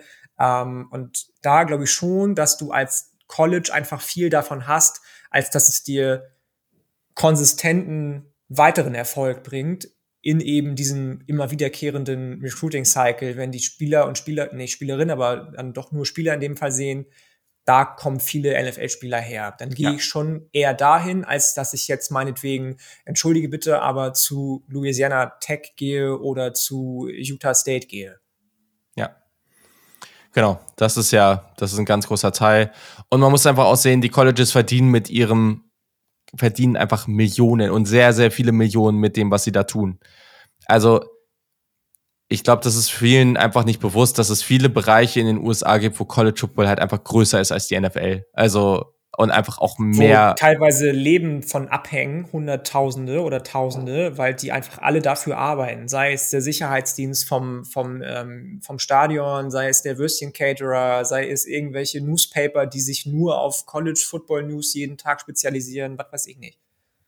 Genau, also die Relevanz ist so, ich, ich habe es schon oft genug gesagt, so, ne? Also ich habe es halt in Ohio selbst miterlebt. Ich, ich würde mal grundsätzlich sagen, dass Ohio State im Staat Ohio einfach die größere Relevanz hat als die Cleveland Browns und die Cincinnati Bengals zusammen. Also das ist halt einfach im, im Zentrum da, das ist in der Hauptstadt und das ist halt einfach das Ding schlechthin. Ähm, und deswegen, das darf man da, das darf man da nicht unterschätzen. Das ist halt einfach eine andere Nummer als hier mit, also ja, Uni-Sport ist hier eh nichts Großes. Ähm, aber deswegen kann man sich, glaube ich, auch nicht so gut vorstellen, wie riesig das eigentlich ist. Okay, so, äh, wie machen wir unser Big Board? Ähm, ja, das haben wir eben schon besprochen. Da haben wir eben schon eigentlich alles zugesagt, Richtig. oder? Wie das ja. jetzt dieses Jahr abläuft. Finde ich auch. Okay, also jetzt hat der Lambo 23 hier äh, nach den Learning Spots gefragt für unsere Wide Receiver, Quarterbacks und Running Backs. Ich würde jetzt mal sagen, Running wir machen auch? ja, Nur, aber es, ja, ja, aber fand ich auch schwierig. Ja, aber lass mal irgendwie ganz schnell Top 5 Wide Receiver und dann Quarterback und Running Back irgendwie Top 3 machen. Mm, okay, alles klar. Top 5 Wide Receiver. Ähm, Garrett Wilson, Washington. Jahan Dodson war meine Nummer 2. Würde ich gerne in Cleveland sehen. Jameson Williams, Chargers, Drake London, New York Jets und David Bell, Baltimore Ravens. Ja, ja, okay, spannend. Bei mir ist Drake London, habe ich in Atlanta mit, äh, mit Pitts zusammen. Das finde ich ah, irgendwie ziemlich nice. Völlig, ja, klar. Das wäre nice. ja, ja gibt verschiedene, noch. gibt auch verschiedene Fits, mhm. die geil wären.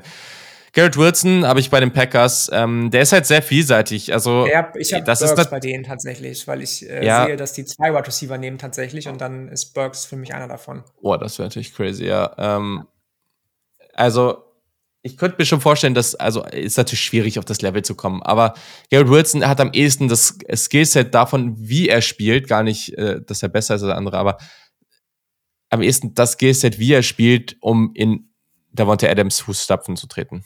Ähm, ich finde, der passt am besten irgendwie zu. Traylon Burks habe ich zu den Eagles, ähm, weil man da jemand hat für Contested Catches, aber auch wo man irgendwie Touches manufacturen kann. Jameson Williams ah, habe ich. Äh, Rager war doch auch ein ganz guter Contested Catch Receiver, habe ich mal gehört irgendwann. Äh, Aber ja, genau. Hm. äh, Jameson Williams habe ich zu den Bills einfach. Josh Allen launcht einfach uh, einen Deep Ball nach sexy. dem anderen. Das wäre einfach ultra sexy. Mhm. Und ja, ich muss natürlich jetzt hier was zu Eric also kann mal sagen. Ja, auch eine krasse, krasse Dings, ne? Also mit, mit dem noch, also ich meine ja nur, ne? Stevon Diggs, ja, ich meine ja nur, ähm, hier, hier, hier, wie heißt der? Gabriel Davis, von dem ich wahnsinnig viel halte. Dann noch Tyler yes. Dawson Knox. Krass hast du schon dir was einfallen lassen. Ja, vor allem bevor die jetzt hier irgendwie Brees Hall oder sowas ziehen da, was mm, teilweise gemockt mm, wird, ey, dann macht er lieber das, was für ein Scheiß. Ja. Ähm, ja, und dann noch natürlich noch Eric Esukanma. Ähm, ich würde es lieben, wenn er bei den Bears unterkommt. Ähm, ich glaube, das könnte ich mir ja, ziemlich cool vorstellen. Geil. Das wäre nice. Auch gut. Mhm. Wäre nice. So, äh, ganz kurz. Also, ähm, Quarterbacks. Ich gehe kurz meine drei durch. Ähm, Willis habe ich einfach nur zu den Lions gepackt, weil das bedeutet, dass das Chaos gleich zu Beginn beginnt, äh, Beginn beginnt, äh, zum Start beginnt äh, und äh, das, das kann da einfach nur nice sein. Plus, was ich cool finde in dem Szenario ist, sie haben halt noch einige Picks, ne? Also sie können den schon noch supporten mhm. ähm, drumherum, wie sie es aufbauen können.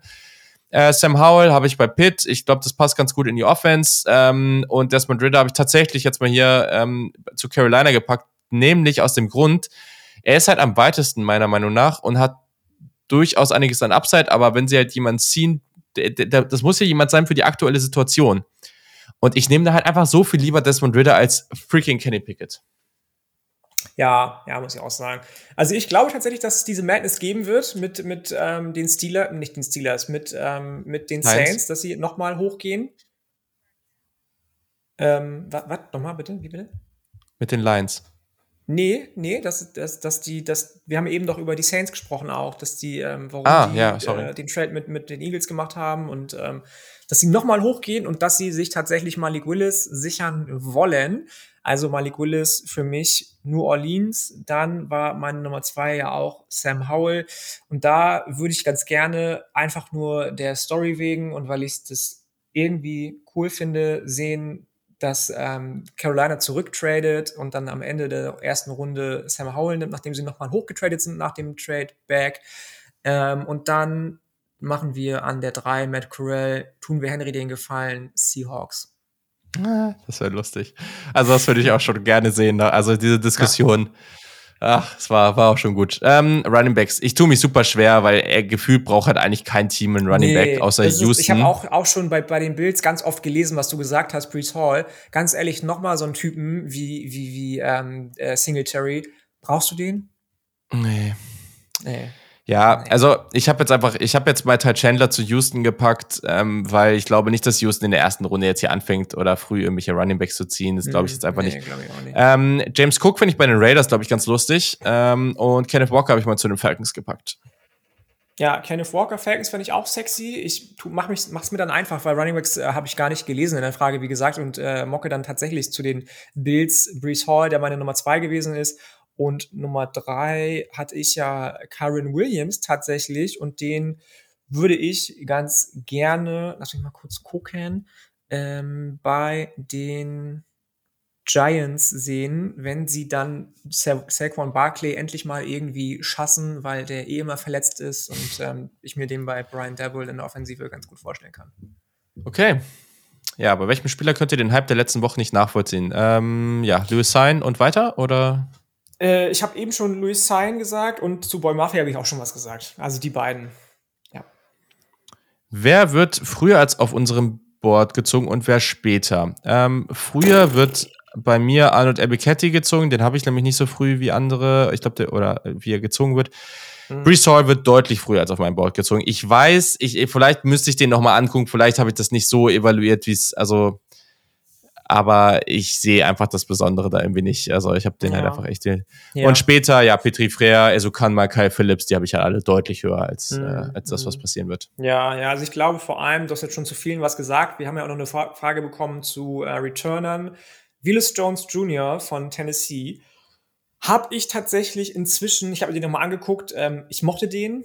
Also ähm, guter Körperbau für einen Returner, kann Space kreieren, ist schnell, hat gute Acceleration im Körper, schöne Adjustments, wenn er äh, merkt, okay, der Safety, der Cornerback ist jetzt ein bisschen zu dicht an meinen Fersen dran, aber der ist auch schon 25, wenn er sein erstes NFL-Spiel macht.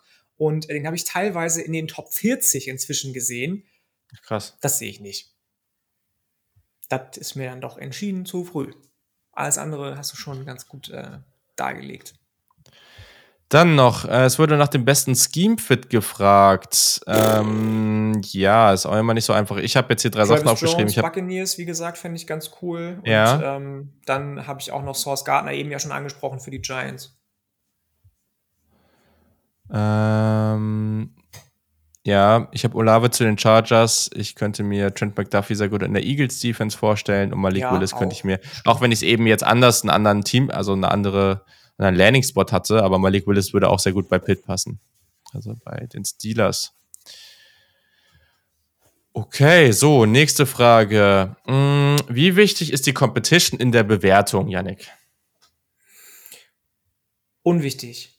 Nein, Quatsch. Natürlich musst du dir überlegen, wenn jemand 7,80 Meter groß ist und nur gegen 1,20 Hannes spielt, ist das jetzt wirklich so das Wahre? Ähm, aber ich sage immer, wenn jemand die athletischen Traits hat und sie so einsetzt, dass er gegen schlechte Competition gewinnt, woher willst du wissen, dass er nicht auch mit den athletischen Trades, mit dem guten Spiel, das er einfach zeigt, auch gegen bessere, meinetwegen SEC, Big Ten, Power 5 Competition, Notre Dame, abliefert. Ähm, deswegen finde ich dieses Thema Competition einfach wahnsinnig schwierig einzuschätzen und ähm, bewerte das eigentlich meistens relativ geringfügig nur in meinen Grades. Ich kann aber jeden und jede verstehen, die sagen, ähm, wenn jemand nicht in der SEC abliefert, dann liefert er nirgendwo ab. Ja. Oder wenn jemand in der Pac-12 nicht abliefert, liefert er in der SEC erst recht nicht ab. Ähm, deswegen ja. würde ich das ganz gerne weitergeben an dich, die Frage, mit dem äh, Glauben, dass du das ähnlich beantworten wirst. Ja, äh, ich finde es immer schwer zu be beantworten. Es wird mir zu viel darauf rumgehackt. Es wird auch zu häufig generell gesagt, naja, mhm. äh, auf dem NFL-Niveau wird es jetzt äh, eh viel schwerer und ich glaube nicht, dass die Aber sich da durchsetzen halt können. Ne? NFL-Niveau ist auch für SEC-Spieler schwierig. Ja, also das, das, das meinte ich, das meinte ich gar nicht, sondern ich, Spiel. ich meine vor allem auch, dass generell, dann wird immer gesagt so, ja, in der NFL sind die aber alle viel schneller und sonst wie. Ja, das ist richtig aber die kommen halt alle aus dem College. Also die waren da ja, ja alle irgendwann ja. mal auf dem Level, was halt langsamer ist. Also dieses Argument macht einfach keinen Sinn. Ähm, das ist das Ding. So, wenn du die Intangibles drauf hast, ist es scheißegal, auf welchem Niveau du spielst. Genau, also ich finde gerade bei Quarterbacks finde ich es relativ, also fast sogar am, nein, nicht am meisten irrelevant, aber es gibt halt einfach Quarterbacks von sehr niedrigen Niveaus, die sehr gut geworden sind. Und wenn die halt ihre Bälle gut anbringen, ja. wenn die einen guten Prozess haben und so, eine Learning Curve ist da immer. Aber das hängt mit so vielen anderen Faktoren ab. Ne? Wenn Trey Lance von North Dakota State kommt, super niedriges Niveau spielt, aber schon mega viele Verantwortung hat und schon voll, also viel mehr macht als zum Beispiel jetzt ein Malik Willis dieses Jahr oder Matt Corral oder sowas, weil er einfach viel mehr Verantwortung in dieser Offense hat, viel mehr schon weiß. Also boah, hängt so viel dran. Ich finde halt, was halt auch grundsätzlich so ein, so ein Bias-Ding, ne? Also wie viel Coverage mhm. bekommt überhaupt auf der nationalen Ebene ja, Prospect ja, X. So, ich habe eben gesagt, nur sieben Prozent der Spieler, die vom High, von der Highschool kommen, schaffen es an College. Dann ist es scheißegal eigentlich, ob du Division 3, Division 2, Division 1 Athlet bist. Du hast es als einer von sieben Prozent ans College geschafft. Und ja. nur weil das im Fernsehen keiner sehen kann, was für ein geiler Max du bist, irgendwie so wie Jeremy Chin vor zwei Jahren, heißt es nicht, dass du nichts drauf hast. Yes. Also ich, ich möchte schon gern sehen, dass die dominiert haben auf einem niedrigen Niveau, ne? Also das ist schon, ja, wenn da jetzt wenn, jemand ne, so, ne? Gesagt, das wenn du ein Larry bist auf niedrigem genau. Niveau, dann musst du nicht sagen, das ist das, was ich meine, ne? Wenn, wenn du es wirklich ablieferst und zeigst auf dem niedrigen Niveau, genau. wenn du da dominierst, dann gebe ich dir gerne und jederzeit die Chance zu sagen, zu zeigen, in der SEC, in der Big Ten oder meinetwegen von Division 2 auf Group of Five Niveau nur hoch, da kann ich sehen, dass der auch dominiert, weil alles von den Voraussetzungen her stimmt und finde es dann unfair zu sagen, ach nö, die Competition. Ja. Fair. Okay, ja, Yannick, äh, die Frage aller Fragen, sind Combine und Pro Day, und Pro Day overrated? Ja, ich sage einfach mal ja, ne? Also klar, athletische Testungen gibt es nicht so viele am College. Athletische Testungen sind gerade am College auch oft so, wenn ich sehe, oh, am College wird er irgendwie mit 6-3 gelistet, am Ende ist er nur 6-1 groß, ist natürlich gerade für Offensive Tackle wichtig, gerade für Wide Receiver nicht unwichtig, ähm, aber äh, das ist halt, wird ja von vielen immer so lachhaft, das finde ich dann doch ein bisschen hart auch wieder als Unterhosen-Olympiade betitelt. Ähm, aber das gerade gerade der Fordiatisch, wenn du da nicht die richtige Technik hast, wenn du schon vom Start weg richtig stehst, hast du keine Chance irgendwie eine gute Zeit zu laufen. Und es gibt natürlich Leute, Athleten, die das jahrelang üben, weil sie wissen, wie wichtig das inzwischen ist. Und dann gibt es Leute, die sagen, boah, nee, ich bin so dominant, ich bin mit meiner Rolle so sicher, ich übe den Dreck nicht, ich äh, laufe dann eben eine 4-8 und dann ist das so. Ähm, deswegen glaube ich schon, ich habe ja schon mal gesagt, dass ich auch immer das Gefühl habe, dass so kurz vor dem oder der Draft bestimmte Prospects hochgeschrieben werden von bestimmten Beatwritern, weil die irgendwo auf Klicks kommen wollen, weil vielleicht sogar da irgendwelche ich möchte jetzt keine Verschwörungen aufmachen, aber irgendwas muss da sein, dass es immer jedes Jahr so ist, dass bestimmte Prospects von all und denselben nach oben geschrieben werden, wo ich mir einfach immer denke, bin ich jetzt dumm oder habe ich den nicht gesehen oder warum machen die das? Ähm, deswegen würde ich nicht sagen, dass er overrated ist, weil du natürlich irgendwo eine athletische Vergleichbarkeit bekommst von den Athleten, aber ob das jetzt unbedingt das primäre Werkzeug wäre, das ich einsetzen würde, um Spieler zu evaluieren, halte ich doch für fragwürdig. Ja, gehe ich, äh, geh ich grundsätzlich mit. Also man sollte es auf keinen Fall ignorieren. Man kann sich das schon angucken, irgendwie mit reinnehmen, kann gucken, stimmt das jetzt auf Tape oder stimmt das damit überein oder nicht? Ähm, was bedeutet das jetzt für mich? Ähm, aber also ich habe dieses Jahr schon wieder das Gefühl, dass, dass dass zu viel darüber gesprochen wird. Also es wird schon wieder einfach zu dominant. Und Gerade ehrlich wäre. Bei 40 Times, ne? Neuer Rasen verlegt, ja. beziehungsweise neuer Turf verlegt, alles schneller. Boah, geil.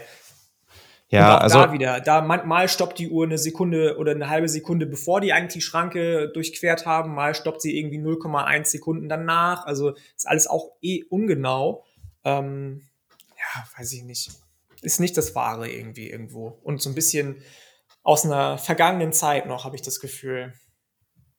Okay, so, jetzt noch eine ziemlich coole Frage, wie ich finde. Ähm, und zwar von NWE-4.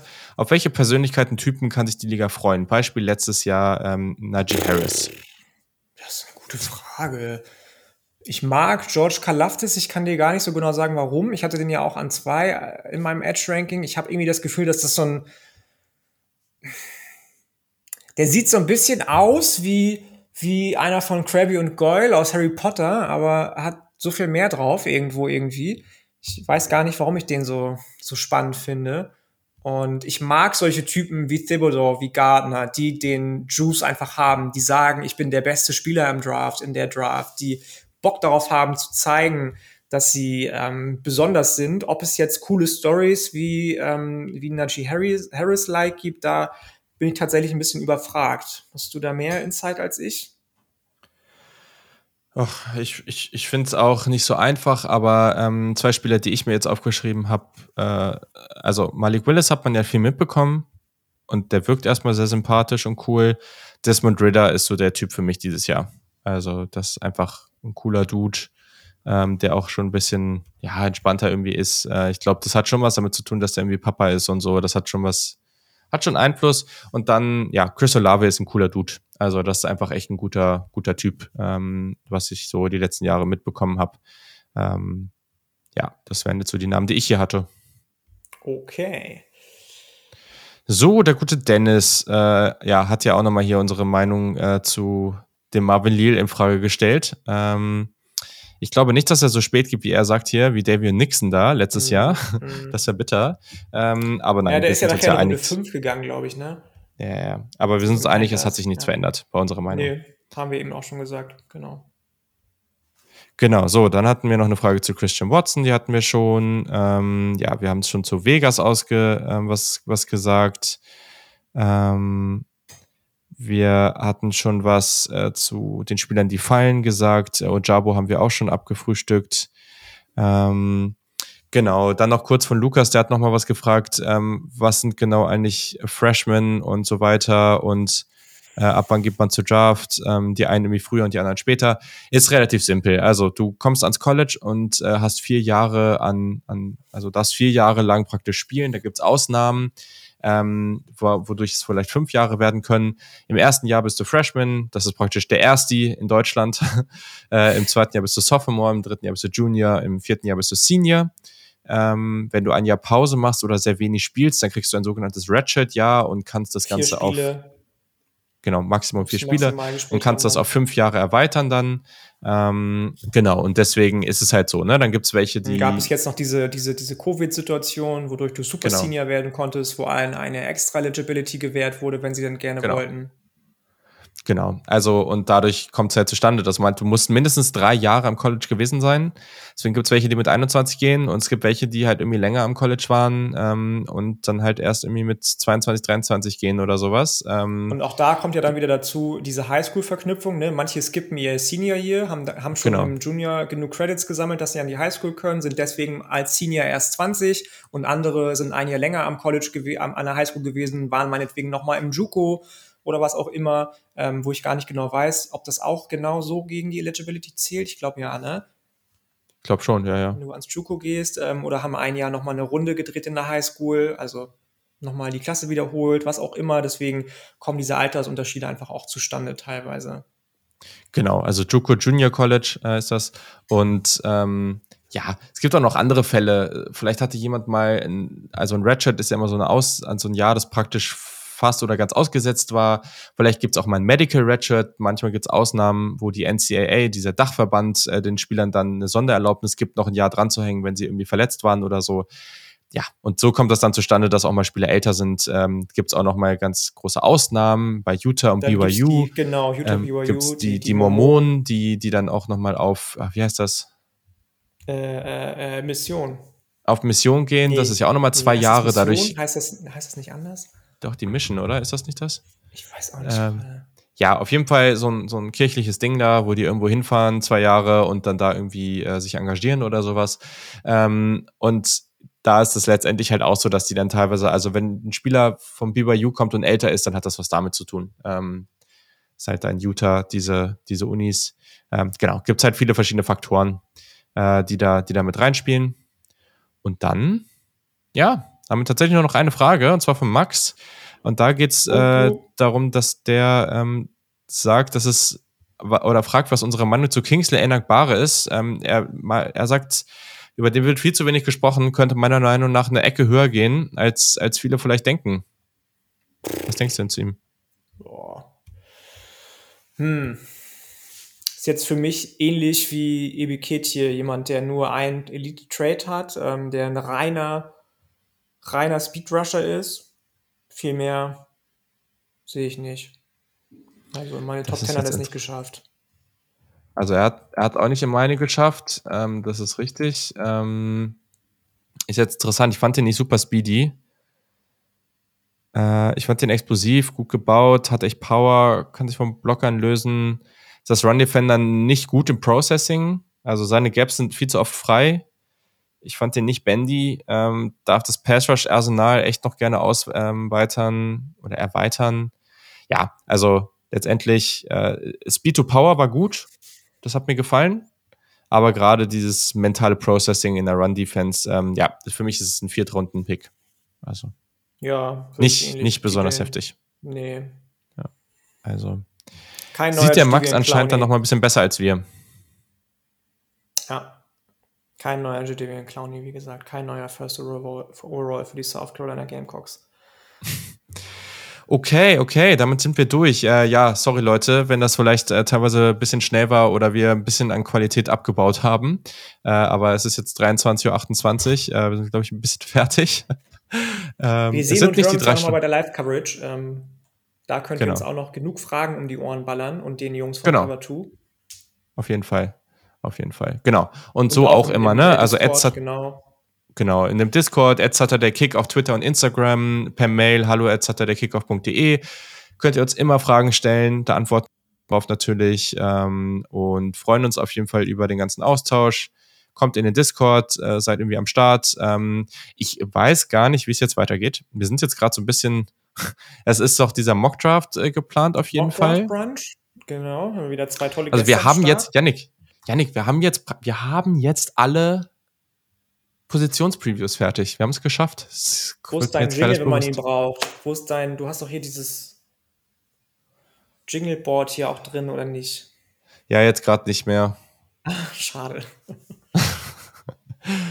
ja, aber das ist schon cool. Also wir gucken jetzt ja. nochmal, ob wir noch eine Folge davor einschieben ähm, oder was wir da jetzt nochmal machen. Also es wird nicht nur noch den Mockdraft geben, vielleicht machen wir noch irgendwas anderes. Wenn ihr noch irgendwelche Wünsche habt oder so, dann schreibt uns auch immer gerne, dann gucken wir, ob wir das umsetzen können. Und genau, die Folgen, die auf jeden Fall kommen, ist äh, wahrscheinlich, jetzt wird es am Sonntag vor der Draft aufgenommen, unser Mock-Draft. Und ja, dann äh, gibt es die Folgen an allen drei Tagen des Drafts oder der Draft, ähm, jeweils danach direkt, dass ihr morgens alles am Start habt.